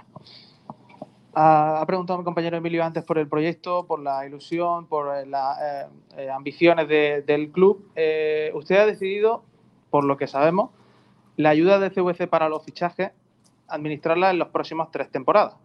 Eh, ¿No se ha planteado o se lo han planteado en el club intentar aprovechar eso antes, viendo que eh, el club lo, puede necesitar o que es más beneficioso apostar a, estar en la zona de arriba de la clasificación que, que estar en una situación de la parte baja? No sé si se ha planteado administrar esa inversión no como un gestor eh, como es usted, sino también con una visión más deportiva, una apuesta más a corto plazo para tener resultados deportivos. La pregunta es un poco leosa, Borja. Eh, eh, hay un límite también anual que es el 15% de la cifra de negocio. Si no podemos utilizar el, importe del 15% en una sola temporada, se puede aplicar en tres y siempre con la segunda limitación, que es el 15% de la cifra de negocio. Es una decisión del club y cuando hablamos del club es la dirección deportiva con la dirección financiera y, y yo entre medio, por decirlo de alguna forma. Y entonces se, se entendió que el equipo que se tenía que hacer era ese y se destinaron los fondos que se tenían que destinar igual que este año se destinará la mayor cantidad posible. Pero lo que no podemos es un año jugárnoslas todas como ocurrió el año de la ayuda al descenso y al siguiente año, al siguiente año no había, no había ayuda al descenso y, y lo complicamos toda una carta. Enrique. No, de forma equitativa no. Eh, ya eh, eh, cuando llegó lo de CVC, la noticia de CVC fue aproximadamente el 15, el 20 de julio, si mal no recuerdo, ya ahí había confeccionado parte de la plantilla y lo que se trató de mejorar. Lo que no podíamos es tener una plantilla de un perfil y automáticamente distorsionar esa plantilla. Eso algo no se iba a hacer. Enrique Aparicio, Cadena Ser. José María del Málaga hace dos años que no está funcionando como una empresa normal y la administración judicial parece que va a durar un tiempo eh, indefinido. Eh, ¿Tiene usted previsto el crear una especie de consejo consultivo o, algo similar eh, para usted apoyarse? Lo digo en, las decisiones en un futuro. Yo normalmente me apoyo en, los directores de área, que son los que mm, eh, llevamos el club a diario, ¿de acuerdo? Si nos dijesen, porque la situación es de provisionalidad, que puede durar cinco años o puede durar tres meses, si nos dijesen esta situación va a permanecer el tiempo durante cinco años, lógicamente había que darle esto a otra estructura, seguro. Pero la incertidumbre es grande incluso para nosotros. ¿Pero lo tiene ya pensado? Por supuesto, y hay gente con la que yo hablo, gente de Málaga y conocida, y gente del mundo del deporte. Emilio Guerrero. José María, le, preguntaba a Juan anteriormente por dos casos concretos, el de Zengonen y el de, y el de Ontivero. Yo le quiero preguntar un poquito más general. Han salido también en los últimos tiempos Michael Santos, otro litigio con, con Luis Hernández, también ha salido el caso de Jack Harper. A ver cómo está esa situación en concreto y sobre todo, no sabemos muchas veces con qué encontrarnos porque salen demandas eh, eh, prácticamente casi, casi semanalmente, ¿no? O cuando usted hace eh, los informes que tiene que hacer ante la, la juez. ¿Hay algún sobresalto más que, no sepamos en cuanto a litigio, alguna denuncia, alguna demanda que no tendríais contemplada? Que yo sepa, no ha llegado nada nuevo últimamente. Desde mi último informe al juzgado. No ha llegado nada nuevo, que yo sepa. Pero mm, yo creí que ya hace unos meses que había acabado esto, pero parece ser que no, que no había acabado. Eh, de momento no tenemos ninguno más.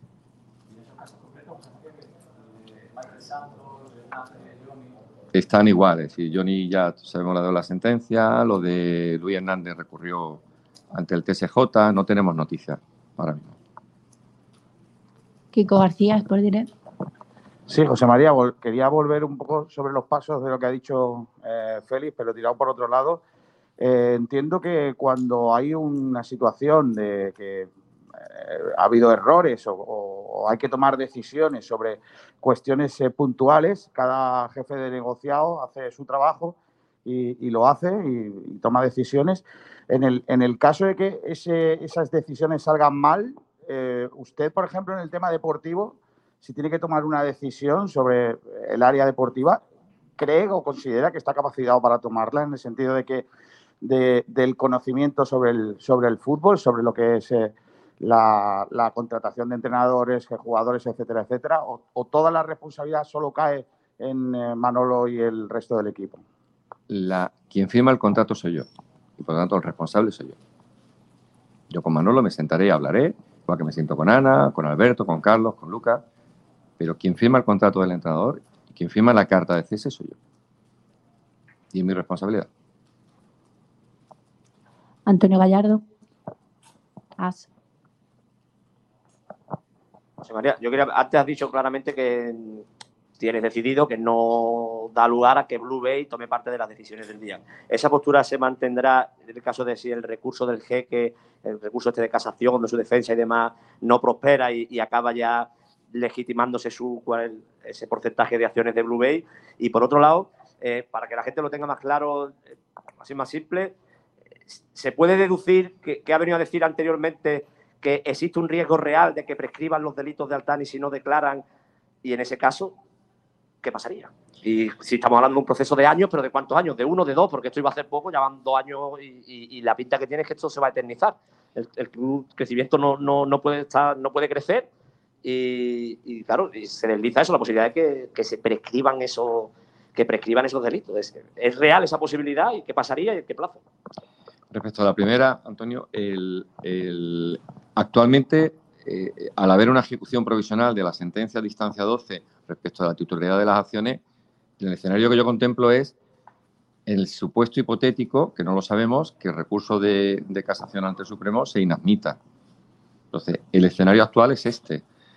Eh, eh, no, no hay otro, es decir, mm, lo único que puede ocurrir que, no, que se admita el recurso de casación, bueno, pues a ver qué, qué resuelve el Tribunal Supremo. Pero actualmente estamos trabajando como si, como si no hubiese recurso de casación, por decirlo de otra forma, ¿vale? Y en ese caso, eh, esta es la situación que hay. Hay un conflicto entre socios, no se llevan bien entre ellos. Si, si hubiese un acuerdo entre Altani y Blue Bay, yo no tengo inconveniente, pero no es el caso. Por lo tanto, eh, mi posición tiene que ser un poco la de estar de perfil y, y- y un poco aséptica. Respecto a los segundos, sí, los, los delitos prescriben en España y puede prescribir perfectamente. Y en ese caso, eh, el plazo, lo he dicho antes, son 10 años en el caso de, de blanqueo de capitales. 10 años desde que se cometieron los hechos. Desde que se cometieron los hechos. Y si los hechos se cometieron, por ejemplo, en el 2018, en el 2028 habrían prescrito. Sí, sí. Eh, no me acuerdo de memoria, porque tampoco yo estoy en esa pieza. Yo soy una pieza separada dentro del procedimiento principal. Tengo algunas noticias, algunas que leo de ustedes y otras que, lógicamente, me informa a través del juzgado. Pero eh, la prescripción desde que se cometieron los, los delitos. La prescripción significa que no, digamos, entre comillas, que no ha existido. Volveríamos a la misma situación de antes. Yo siempre recuerdo ¿eh? que, es inocente hasta no se demuestre lo contrario y que tiene el dominio directo e indirecto de más del 50% del club. Juan G. Fernández. Buenas, de nuevo, José María. Eh, volviendo un poco al tema de antes de la autocrítica, de los abonos y, y demás, eh, me cuesta un poco creer que el club, que se mueve bien en redes sociales, que, que suele estar pendiente de todos estos temas, eh, no sea consciente un poco del malestar que hay entre el aficionado malaguista por muchos temas, ¿no? Hemos hecho referencias a varios. Yo creo que, los temas que se han tratado aquí de quejas de los malaguistas no nos, no nos hemos inventado los medios, son quejas que están ahí que, que usted no puede pulsar en, en redes sociales. Eh, ¿Crees que eso también tiene que ver, por ejemplo, con el hecho de que a principios de curso se haya hablado de que había un proyecto a dos años y lo último que se haya escuchado es un poco que el proyecto es sobrevivir? ¿O tiene que ver que, con, por ejemplo, que el Málaga organice aquí con las peñas, con la gran animación, un recibimiento y que luego lleguen los jugadores y no haya recibimiento ni haya nada? ¿Cree que, que por ahí el club también eh, está fallando. Es que coincido un poco con los compañeros en que da la sensación de que hay un poco poca autocrítica en ese aspecto. Eh, eh, son muchas cosas y seguramente algo me voy a dejar en el tintero. Y me lo recuerda, ¿vale? Autocrítica hacemos y análisis hacemos diario. Ayer nos fuimos de aquí cerca a las 9 de la noche, eso por, por dar unos datos, tuvimos una hora y media de reflexión, no sobre esto, sino sobre otros muchos puntos. La verdad que seguir las redes sociales a veces, pues, mm, es complicado porque eh, se da una noticia y automáticamente hay cuatro o cinco opiniones que no son, no son positivas. Lo de la temporada 19-20 lo he explicado antes, las que hubo tres ante consumo y, y las tres se desestimaron. Todas las quejas que se reciben en el club se han atendido, incluso las personas mayores que tuvieron muchísima dificultad para hacerse el abono el año pasado, eh, bueno, esta temporada se les atendió, se les atendió a, a todos los que pudimos llegar a ello. Eh, lo del recibimiento, un fallo de coordinación y la propia Nación lo reconoció, un fallo de coordinación. Así se le explicó cuando vinieron a, a hacer un poco de hermanamiento con los jugadores. Esperemos que se pueda hacer algo próximamente, pero hubo un fallo de coordinación de dos personas que creyeron una cosa y entendieron otra. Así de sencillo. Así de sencillo. Los recibimientos son difíciles ahora cuando el, el- el equipo no viene en un autobús. Cuando los jugadores llegan en su coche, no es lo mismo recibir un autobús que recibir 25 coches. Pero, ¿qué más cosas había, Juanje? ¿Perdón? No se puede hacer que sabiendo que hay un recibimiento vengan en autobús ese día, de manera especial, porque saben lo que es para el mar y para el malarismo del recibimiento. Ni se planteó porque se dijo que se iba a haber una salida de los jugadores, los jugadores salieron y no estaban esperando a los aficionados porque eso ese fallo de coordinación. No se planteó el autobús. Quiero decir, es más fácil el autobús, pero lo que se planteó fue una salida de los jugadores y ahí van a estar eh, esperándole. Pero se confundieron y fueron a otro sitio y los jugadores estuvieron esperando el tiempo que te- podían esperar y ya se metieron para preparar el partido. Eso fue lo que ocurrió. Los jugadores salieron todos, ¿eh? no, ninguno dijo de no salir. En Borja Gutiérrez. Hola de nuevo, José María. Mm, Muchas de las críticas que ha leído usted y que bueno, he escuchado es que no es un hombre de fútbol, que es un gestor. eh, y me ha llamado la atención también que ha dicho que si se dilata la administración eh, tiene pensado cambiar la estructura porque no es sostenible. ¿Podría ampliar un poco sobre eso? Y también le pregunto, eh, ¿se ha planteado también incluso, no sé, ahora con el, con el ingreso de CVC, mayores recursos para personal y crecimiento, el fichaje de, una figura que haga de director general, de CEO, como, como usted decía que no lo es, que no puede eh, ejercer como tal, evidentemente. Eh, Borja ha mezclado varias cosas y algunas no, no, no las veo muy claras. Yo lo que he dicho es que no soy director general ni CEO para, para acudir a entrevistas. Empiezo por el final. Luego, respecto a los hombres de fútbol, bueno, pues eso es algo que se tituló desde el principio y, bueno, mm, eh, yo me fijo de, por ejemplo, la opinión que tiene la Liga en ese sentido, ¿no?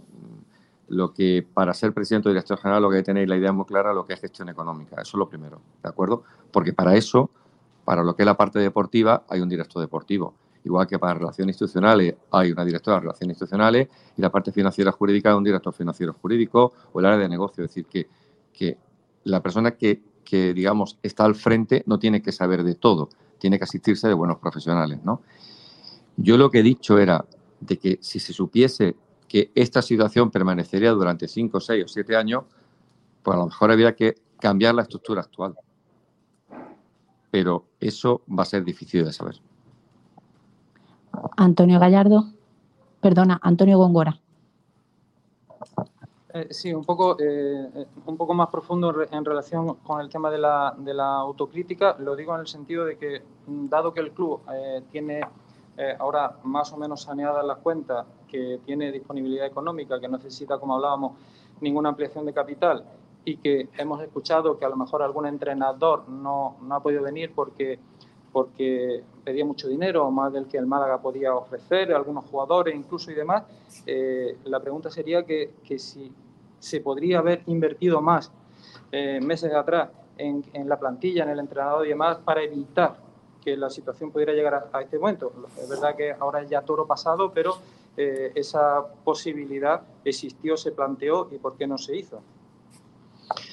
A todo lo pasado muy fácil hablar. Eso es, eso es lo primero. Eh, eh, lo he dicho antes, es decir, en julio aproximadamente, sobre el 20 de julio, es cuando tenemos la noticia de que va a haber el acuerdo de la liga con CVC y ahí se va a disponer de un 15% más de, para plantilla. Hasta ese momento ya había, el grueso de la plantilla estaba firmado y lo que se entendió es que lo que no había que distorsionar la plantilla con otro tipo de salario, otro tipo de jugadores. Y también lo digo, llegamos tarde en algunos casos. Eh, si hubiésemos intentado acceder a otro tipo de jugadores, Antonio, era difícil. Y aunque el club tenga tesorería suficiente para, para soportar esta temporada y la temporada que viene, eso no significa que todo se pueda emplear ni en contratar más gente, porque hay que seleccionar muy bien a la gente que hay que contratar, ni por supuesto aumentar el límite de plantilla. Tenemos el 15% del importe que, del préstamo participativo con CVC, no más. Emilio Guerrero. José María, eh, es recurrente que Blue Bay periódicamente pida al, juzgado eh, que usted se ha cesado del, del cargo. Me gustaría preguntarle, eh, primero, cómo se siente usted cuando eh, llegan esos escritos, que ha sido eh, en varias ocasiones, y lo segundo, cuando pase este tipo de situaciones, desde el desconocimiento más absoluto, la jueza que le transmite a usted, ¿qué, es lo que es? Bueno, eso es recurrente. Cada X tiempo hay una noticia en prensa que va acompañada de un escrito en el juzgado, siempre que si van a interponer una querella por administración desleal y situaciones de ese tipo y pidiendo el cese. Yo creo que la primera etapa de mi nombramiento era la, representación procesal de Altani y sus abogados los que estuvieron todo el tiempo con, ese tipo de, escritos. Eh, cuando renunciaron ellos apareció Blue Bay y han estado en la misma línea. Yo lo único que hago es, cuando me dan traslado de sus escritos, les contesto. Me limito a eso y cuando los tengo que ver los veo y les digo lo que pienso a ellos y, ya está. Eh, no puedo hacer otra cosa. Yo estaría mucho más tranquilo en, eh, en mi casa y en mi despacho, la verdad, Emilio, mucho más tranquilo en todos los sentidos pero a mí me encomendaron un trabajo y yo hasta el final lo estaré haciendo. El día que el Ministerio Público o la fiscal entienda que debe, de pedir mi cese y el juzgado lo acuerde, pues adiós, buenos días. Me voy tan tranquilo, de verdad. Kiko García. Sí, José María, el otro día nos fuimos todos de la sala de prensa con, mucha ilusión, con al ver a Pablo Ede, que consideramos uno de los nuestros, y salimos la mayoría de nosotros con, esa ilusión. Eh, me gustaría que, pudiera eh, lanzar esa mismo, ese mismo discurso, pero para el futuro, ¿no? Porque estamos hablando de muchos temas aquí que, preocupan al aficionado y que se preguntan qué va a pasar con nuestro club. Y claro, las semanas anteriores a la, aparición de Pablo Guede, pues todo se veía muy negro, eh, todo se ve muy oscuro, sobre todo, bueno, afirmaciones como el proyecto, no hay proyecto, no tal usted puede, nos puede, no sé, dar algún matiz sobre ese futuro del, equipo, si va a haber un proyecto, eh, si, vamos a tirar para adelante.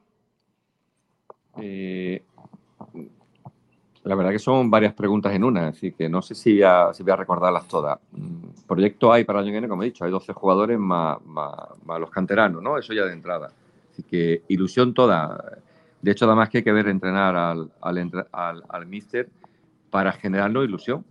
Y la ilusión no la tenemos que generar nosotros. Hace dos años, le recuerdo, Kiko, que el Málaga estaba a punto de desaparecer.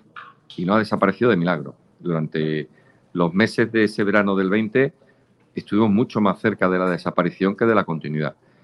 Eh, se ha revertido la situación y ahora tenemos un club totalmente saneado, totalmente estable y trabajando en el día a día, en el corto, en el medio y en el largo plazo. Lo único, lo importante es que entre el balón el día del, del Gerona, yo creo que todos vieron el partido. Eh, no sé cuántas ocasiones tuvo el Málaga de gol, pudieron ser 8 o 9 ocasiones claras de gol. Si hubiese acabado el partido 0-3 no hubiese pasado nada. Así que el balón tiene que entrar y yo confío en que vaya a entrar a partir de, de este sábado. Ángel. José María, le, pregunto un poco por una pregunta que ha habido antes, no recuerdo qué compañero, que me perdone porque ha habido ya miles en el día de hoy, sobre su figura a la hora de tomar decisiones de, de, matiz deportivo. Eh, se refiere a lo mejor eh, a la situación que ha vivido el Málaga, ¿no? Eh, con la posibilidad del descenso, que sigue vigente, ¿no? Porque nos hemos ilusionado con Guede, pero realmente la situación sigue siendo la misma que, que el viernes por la noche. y entonces la pregunta es, si llegase el caso de que el Málaga descendiese, ¿usted va a tomar decisiones deportivas? Es decir, por ejemplo, imagine que piensa usted en cesar a Manolo Gaspar. Si usted le cesa, ¿es usted quien busca al siguiente director deportivo del Málaga Club de Fútbol? Y luego una pregunta sobre el mercado invernal, porque se dijo que se había ahorrado un millón de euros y eso también yo creo que ha habido aficionados del Málaga que no lo han terminado de entender que en una situación tan crítica del equipo se ha decidido no gastar un millón de euros para reforzar una plantilla que a la vista está, ¿no? que hemos tenido que tirar de un canterano juvenil que es central para ponerlo en el lateral derecho, que estaba falto de efectivos en algunos puestos. Y si, si le puede explicar a los aficionados malaguistas por qué se ha ahorrado un millón de euros cuando el Málaga lo podía gastar en traer algún jugador para esa posición. Como he dicho antes, Juanje, respecto a, esa palabra que he utilizado, mm, no la contemplo. Es decir, lógicamente, eh, un club en primera división tiene una dimensión, en segunda tiene otra, en primera red tiene otra y la siguiente categoría tiene otra. Eso es obvio. Y ese estudio se hizo por mi despacho cuando, cuando accedí al puesto. ¿no? Y respecto a. La pregunta, era si llegara el caso, o cada pasa, yo soy el primero que no quiere estar hablando de la Salud eh, usted tomaría decisiones. Sería usted la persona que tendría que tomar la decisión. Eh, Juanje, desde que he llegado aquí no he parado de tomar decisiones todos los días. Usted no sabe lo que está en, en, mi sitio porque no está.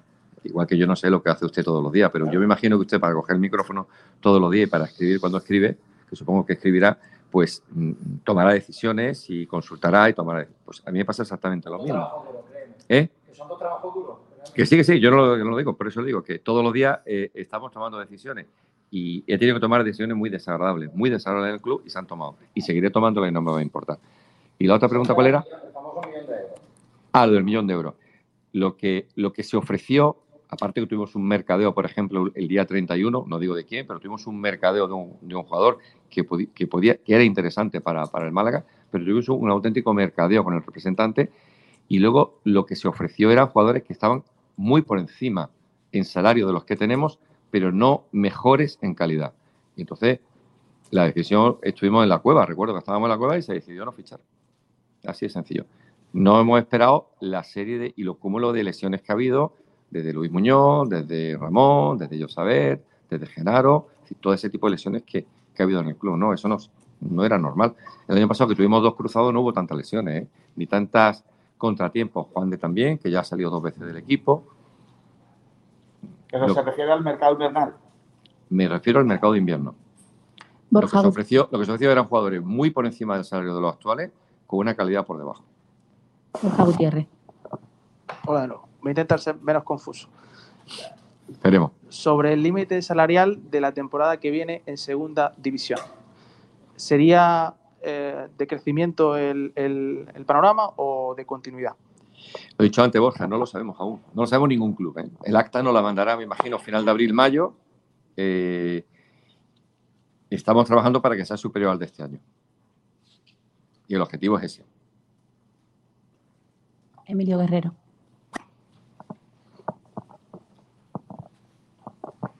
José María, no suele ser lo, normal, ¿no? Que haya tres entrenadores durante, la, durante una temporada. Imagino que eso no está contemplado en, ninguna cuenta. Te pregunto, ¿condiciona mucho eh, el tener tres entrenadores durante la temporada? Y si, sobre todo, ¿crees que eso puede condicionar, al hilo de lo que te ha dicho Borja, el tema del límite salarial? ¿O, ¿O eso lo tienes contemplado o hay algún remanente ahí que siempre está, está guardado? No, está contemplado y, hay una cosa que, que, los salarios no eran excesivamente altos y, y el nuevo entrenador no sabe, no sabe ni lo que va a cobrar.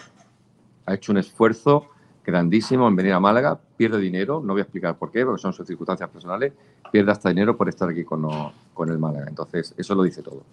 Pero no, no, no nos afecta excesivamente. Feli. Sí, José María, al hilo de los entrenadores, eh, ¿con José Alberto y con Nacho hay algún tipo de problema? ¿Han firmado algún acuerdo y ya está solucionado? ¿O hay algún tipo de conflicto laboral por el despido? Con José Alberto eh, se está tramitando el, despido. Me imagino que aún no sé si tenemos noticia de si tenemos social ya, Alberto. No, todavía no tenemos por eso, si había llegado algo. Y con Nacho estamos intercambiando con sus agentes, pero vamos, ahí en principio ya hay acuerdo con Nacho. Enrique Aparicio. Eh, José María, por esto que estamos escuchando en, en, sus palabras, mientras la situación siga así, el objetivo deportivo del equipo es la permanencia en segunda, ¿no? ¿Perdón? El objetivo deportivo es la permanencia, mientras la situación siga así. Con las acciones no, de administración este judicial. Año, este año está claro que es la permanencia. Y para el año que viene, no. Para el año intentar estar lo más arriba posible. Pero ahora mismo decirle a la gente, el año que viene el Málaga va a estar jugando playoff, es difícil, se tienen que dar muchas circunstancias. Y de hecho se va a trabajar para eso porque el objetivo de este año era estar por encima del año pasado. y no está siendo así, pero para el año que viene tiene que ser estar mucho más arriba, obviamente. ¿Se trabaja de aquí dos, tres años, cinco, diez, eh, volver a primera división? A nivel, vamos a ver, pero para eso tendríamos que saber, por ejemplo, que, que, si- que- que los dos socios se pusiesen de acuerdo y dicen vamos a hacer una ampliación de capital y así no nos diluimos ni nos perjudicamos ninguno. Y hacemos una ampliación de capital, por ejemplo, de 20 millones de euros. Ahí sí se podía trabajar en preparar un equipo a tres años. No, el ascenso puede ser inmediato. El Eibar, me comentaba su presidenta, que han planificado el ascenso a cuatro años. El Eibar, que tiene dinero para aburrir. Lo han planificado a cuatro años. ¿eh? Por eso digo que como está la situación, no se puede aspirar a, a más, ¿no? Ahora mismo, de, de tener cierta seguridad que el dinero no la da, el dinero no la da, ahora mismo es difícil. Pero estar más arriba, por supuesto. José María, le pregunto ahora por el Atlético malagueño. La temporada pasada hubo una sanción por una alineación indebida que luego el club ganó, pero fue quizás demasiado tarde. Eh, por saber un poco en qué quedó aquello, cuán- de, de cuánto fue la cuantía de la compensación económica que ha dejado al malagueño eh, si la categoría de segunda federativa, porque lo normal es que se hubiese ascendido. Y este año mm, parece que va a ocurrir casi lo mismo, ¿no? El equipo tiene tres puntos menos, son tres puntos que si se le diese antes de que acabase la temporada, porque el Málaga ha recurrido al TAR, permitiría al malagueño tener opciones de, de volverse a colar en esos playoffs de ascenso. Eh, ¿Cómo está ese tema? Y si el club eh, va a espabilar un poco en ese aspecto, porque llevan dos temporadas seguidas que nos hace la misma jugarreta en los despachos. Eh, lo de espabilar sí espabilamos y bastante y hacemos bastante presión, tanto oficial como extraoficialmente. Eh, respecto a lo del malagueño del año pasado, la posibilidad de daño y perjuicio está ahí contemplada, tenemos un año para hacerla y estamos en conversaciones con la federación. Respecto a este año, lo que han resuelto... Estamos en conversaciones, tenemos un año, entonces estamos en, convers- estamos en conversaciones. Para, pues se puede buscar otra fórmula. Y respecto a este año, lo que han resuelto ha sido ocho. Han dicho, no, no, eh, no tomamos la, no, no, no accedemos a vuestra medida cautelar de dar los tres puntos porque vamos a resolver antes que acabe la temporada. Por lo tanto, perdón. Eso es ya, tienen que resolver ya. Pues nosotros pedimos la medida cautelar de que nos diesen los tres puntos, lo que nos pasó al año pasado al revés, ¿no? Pero no han, han resuelto eso, dice. No accedemos a la medida cautelar porque vamos a, a resolver antes de que finalice la temporada. Y en ello estamos, esperando que, que resuelvan. Que prosperabilidad la vemos bastante grande. ¿Alguna otra pregunta?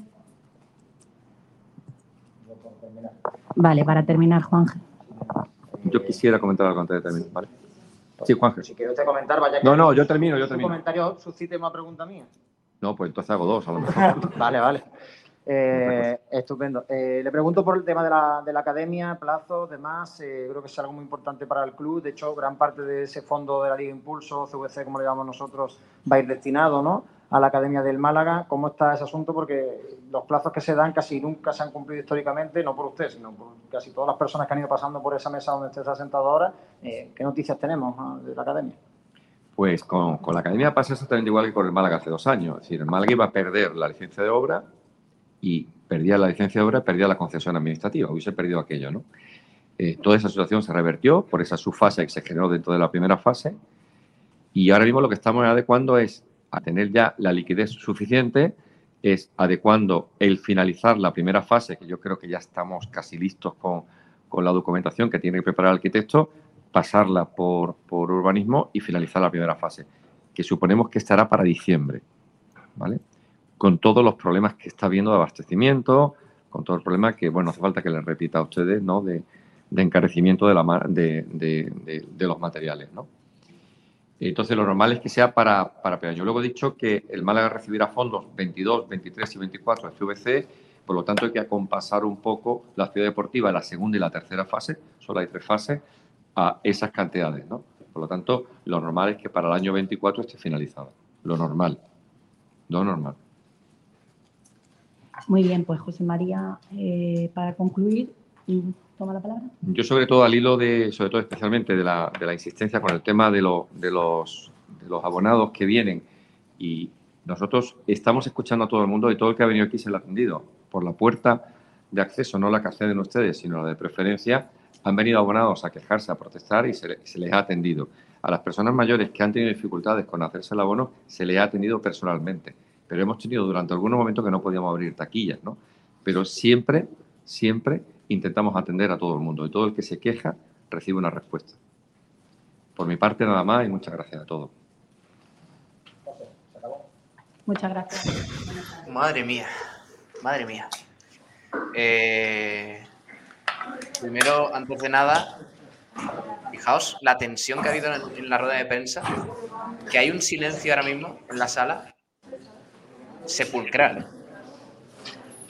Brutal, brutal. Eh, enhorabuena, Kiko, que me consta que la retransmisión o lo que nos ha podido facilitar del audio y, y de vídeo ha sido incluso mejor que, que lo que ha facilitado el Málaga. Así que gracias, Kiko, y, y trabajazo.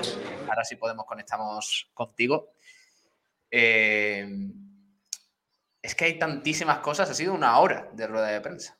Una hora. Una hora del administrador judicial diciendo, analizando un poquito la situación del club. Ha habido un momento de tensión incluso con, con Félix Godoy, periodista de Málaga hoy, sobre, bueno, pues esa, esa polémica de, de los asientos, eh, la calima, en fin. Eh, un tema mm, poco importante con respecto, bueno, poco importante, más polémico que otra cosa, con respecto a otros asuntos. Muy importante. Sí, sí, muy importante porque muy importante porque ha cabreado mucha parte de la afición, pero en lo que respecta No, y porque, y porque muestra eh, la, la mala gestión, entre comillas, que ha ocurrido en el club. Yo en este caso estoy totalmente de acuerdo con Félix, que ha habido una mala gestión en algunos sitios y que la responsabilidad de esa mala gestión es precisamente del administrador. Y había que, que preguntarle por esas cosas. No se puede enfadar el administrador porque se le pregunte. Pero se han eh, quizás espectacularizado por ambas partes. Es que le ha llamado demagogo, es que le ha dicho que, que es demagogia. Yo, perdóname, yo, a mí no se me ocurre. A mí me puede gustar una pregunta tuya o, o no gustarme, Pablo, pero yo lo que no puedo decir es que eres un demagogo por hacerme esa pregunta. Porque tú te debes a tus, a tus oyentes y a, y a tu tal. Yo que soy un opinador, que, que no soy periodista, pues lanzo mi opinión que, que tiene que ver conmigo única y exclusivamente. Pero vosotros que, entre comillas, preguntáis para que un montón de gente que os oye o un montón de gente que os lee o que os ve o lo que sea, sepa cosas, pues tú no puedes decir que es, que es demagogia. A ver, un tema, un tema importante, Miguel, porque es que son las 2 y 13 minutos.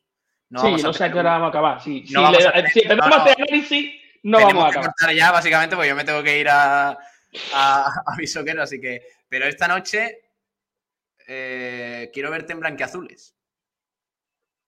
Esta noche se va a liar en blanqueazules, ¿eh? Vamos a analizarlo todo. Esta noche va a ser un programón espectacular. Va a empezar Kiko esta noche, el blanqueazules, ¿vale? Porque... Va a empezar Kiko. Sí, pues yo llegaré un poquito tarde. Pero veo, vamos ya. a analizar todo lo que ha tocado mm, eh, José María Muñoz en esta rueda de prensa. Desde las cuentas, que yo me quedo con esa frase, que por cierto, en nuestra web tenéis parte, lo que me ha dado tiempo un poquito a, redactar así eh, rápidamente. Se me, se me saltan las lágrimas al ver cómo están las cuentas del club de bien. Pues están mejor que nunca desde hace dos años. Por eso os invito y os emplazo a que, es, eh, a que os vayáis a nuestra página web, que leáis esa- ese artículo con las declaraciones de José María Muñoz, las más importantes. Y esta noche, a partir de las 11, blanquiazules. Va a ser un programa, ¿eh? Os lo digo completamente en serio, porque hay que analizar todo lo que ha dicho José María Muñoz, que no es poco. Yo me esperaba que iba a ser más tranquila la rueda de prensa. ¿eh? Yo me esperaba que iba a ser más tranquila, pero ha Hay avanzado. un gente, escúchame, es que hay gente que tiene miedo. ¿eh? Yo, yo entiendo que haya gente que tiene miedo a la primera RF. Hay gente que tiene miedo. Y yo, hay cosas, que ya lo diremos esta tarde, esta noche, pero yo solo me quedo con que hay una situación que yo no, en la que no le creo. Que es que si el Málaga bajara a RF, a primera RF, eh, no está contemplado y que no hay ningún problema. Porque entonces no ha lugar esta comparecencia. Vale, no me digas más. Esta noche te esperamos. Miguel, un abrazo. Muy hasta bien. luego. Hasta luego, chavales. Adiós, eh, que vaya bien. Luego te escuchamos, Miguel. Luego, como digo, va a ser un programón, ¿eh? Va a estar Kiko, va a estar el resto de compañeros, Juan Durán, eh, eh, de Blanqueazules, y vamos a intentar realizar un poquito comité de malaguistas para analizar la situación del Málaga. Gracias a Kiko, que no vamos a poder hablar con él en estos últimos minutos, pero gracias porque porque nos ha permitido escuchar perfectamente y vivir perfectamente esa rueda de prensa, para mí la más importante de la temporada en la Rosaleda. Así que gracias, Kiko. Eh, bueno, tenemos que terminar escuchando el análisis y la actualidad del baloncesto, que nos lo traen los compañeros aquí de la redacción. Esto nos cuentan, por cierto, esta noche vamos a vivir al final, es que no nos da tiempo, no nos da tiempo. Os pido perdón a los que estabais esperando la, la entrevista que teníamos eh, organizada en el día de hoy, pero me parece que nadie esperaba una rueda de prensa tan larga. Es que ha durado, ha durado una hora y pico de José María Muñoz respondiendo preguntas. Entonces, os pido perdón a Rocío Nadales, que luego vamos a escuchar esa entrevista, que como digo está grabada, la vais a tener esta tarde en nuestra página web, también en YouTube. Y esta noche la vamos a escuchar, ¿vale? Al final del programa en Blanquiazules, después del análisis de la rueda de prensa, vamos a escuchar esa, esa entrevista que teníamos programada para este Frecuencia Malaísta. Así que no os la perdáis porque está bastante interesante. Vamos a escuchar ese análisis del baloncesto porque ayer jugó el Unicaja, perdió en Manresa en ese primer partido de la Basketball Champions League. Muy buenas compañeros, ¿qué tal estáis? Aquí vengo un día más a comentaros lo último del baloncesto malagueño, entre otras cosas el desastre de anoche y imagino que todos, solo con decir eso, sabéis a qué me estoy refiriendo. Ayer a las ocho y media de la tarde tuvo lugar el primer partido de cuartos de final de la Basketball Champions League entre Unicaja y Manresa y el desenlace, lo cierto es que no sorprendió. Al menos no lo hizo a cualquiera que hubiese visto el primer cuarto. Los cajistas marcaron uno de los peores inicios de su historia con un parcial de 29-4 en contra y sin ningún punto de campo. Estos puntos de campo no llegarían, de hecho, hasta pasados cuatro minutos del segundo periodo, gracias a Tim Abromaiti, quien tiró en algunas ocasiones del equipo. Aunque los cajistas empezaron a sumar más puntos después de una leve mejoría, la diferencia ya era tan grande que poco podían hacer los Divos Navarro para revertir la situación. De hecho, el último cuarto siguió el mismo guion, Diferencia de más 30 o más 20 puntos para los de Pedro Martínez que controlaron muy bien todo el choque. Todavía queda la vuelta, eso sí, recordemos que el mejor de tres partidos. Y en este segundo encuentro, si Unicaja consigue vencer, forzaría un tercero en campo catalán, ya que son los que tienen el factor cancha. Pero bueno, este tercer partido decidiría el paso a semifinales. Y, y de momento el segundo, os cuento que el más cercano es el más pero bueno, no todo en el club cajista es negativo. Ayer los dos equipos cadetes de Unicaja se proclamaron campeones de Málaga, poniendo rumbo hacia el campeonato de Andalucía. El equipo masculino venció en la final ante Nova School por 98-61 con una destacada actuación de Hugo Vázquez por parte de los de Unicaja, el cual metió 18 puntos.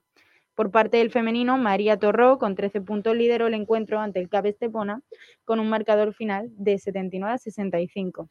En Les Plata, el CB Marbella afronta la penúltima jornada de competición con la obligación de ganar al Melilla por capital Enrique Soler en el Guillermo García Peci si no quiere optar al descenso directo a Liga EVA. El encuentro será esta tarde a las 7. A pesar de si ganase, no depende de sí mismo. Si el Aquimisa Carvajosa vence su choque ante Reina Yogur Clavijo CB, anularía cualquier opción de los marbellis de llegar con vida a esa última jornada y el CB Marbella estaría matemáticamente descendido. Esto ha sido un poquito el resumen. Mañana os contamos qué ha pasado con el Marbella y su situación en la Les Plata.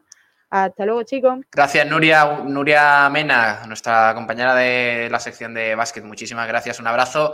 Eh, mañana hablamos un poquito más del Unicaja, eh, pero tenemos que ir despidiendo el programa de hoy, porque se nos ha hecho muy tarde con la rueda de prensa. Espero que os haya gustado. Muchísimas gracias, de verdad, a todos los que nos habéis acompañado. Por cierto, última noticia antes de terminar el programa sobre balonmano, eh, noticia importante porque, eh, a ver, espérate, que pongo aquí un poquito de musiquita para ir encargando ya el final del programa.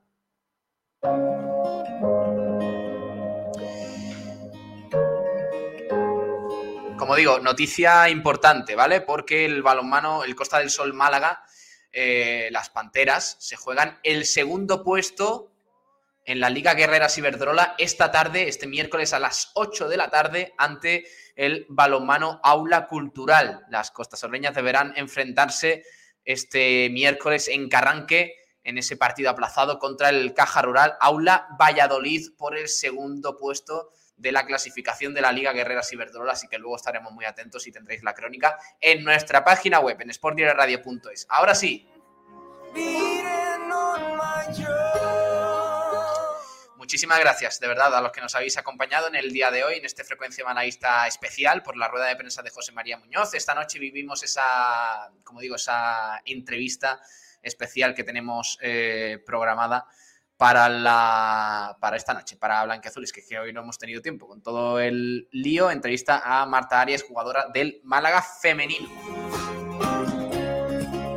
Muchísimas gracias, de verdad, de parte de Pablo Gilmora. Gracias por seguirnos, gracias por apoyarnos, por los mensajes que nos dejáis y solo os pedimos que compartáis el programa, que lo vais a tener en formato podcast, en YouTube, en, en todas partes y que nos sigáis en redes sociales, os suscribáis a nuestros canales y que estéis atentos a nuestras próximas novedades. Esta noche a las 11 os esperamos en Blanqueazules, va a ser un programón, de verdad, no os lo perdáis. Hoy se acuesta nos acostamos un poquito más tarde, si hace falta. Pero hay que analizar lo que ha dicho José María Muñoz en esta rueda de prensa. Gracias, un abrazo a todos y ahora se quedan con el resto de la programación aquí en la emisora del deporte, en Sport y Radio. Hasta luego, adiós.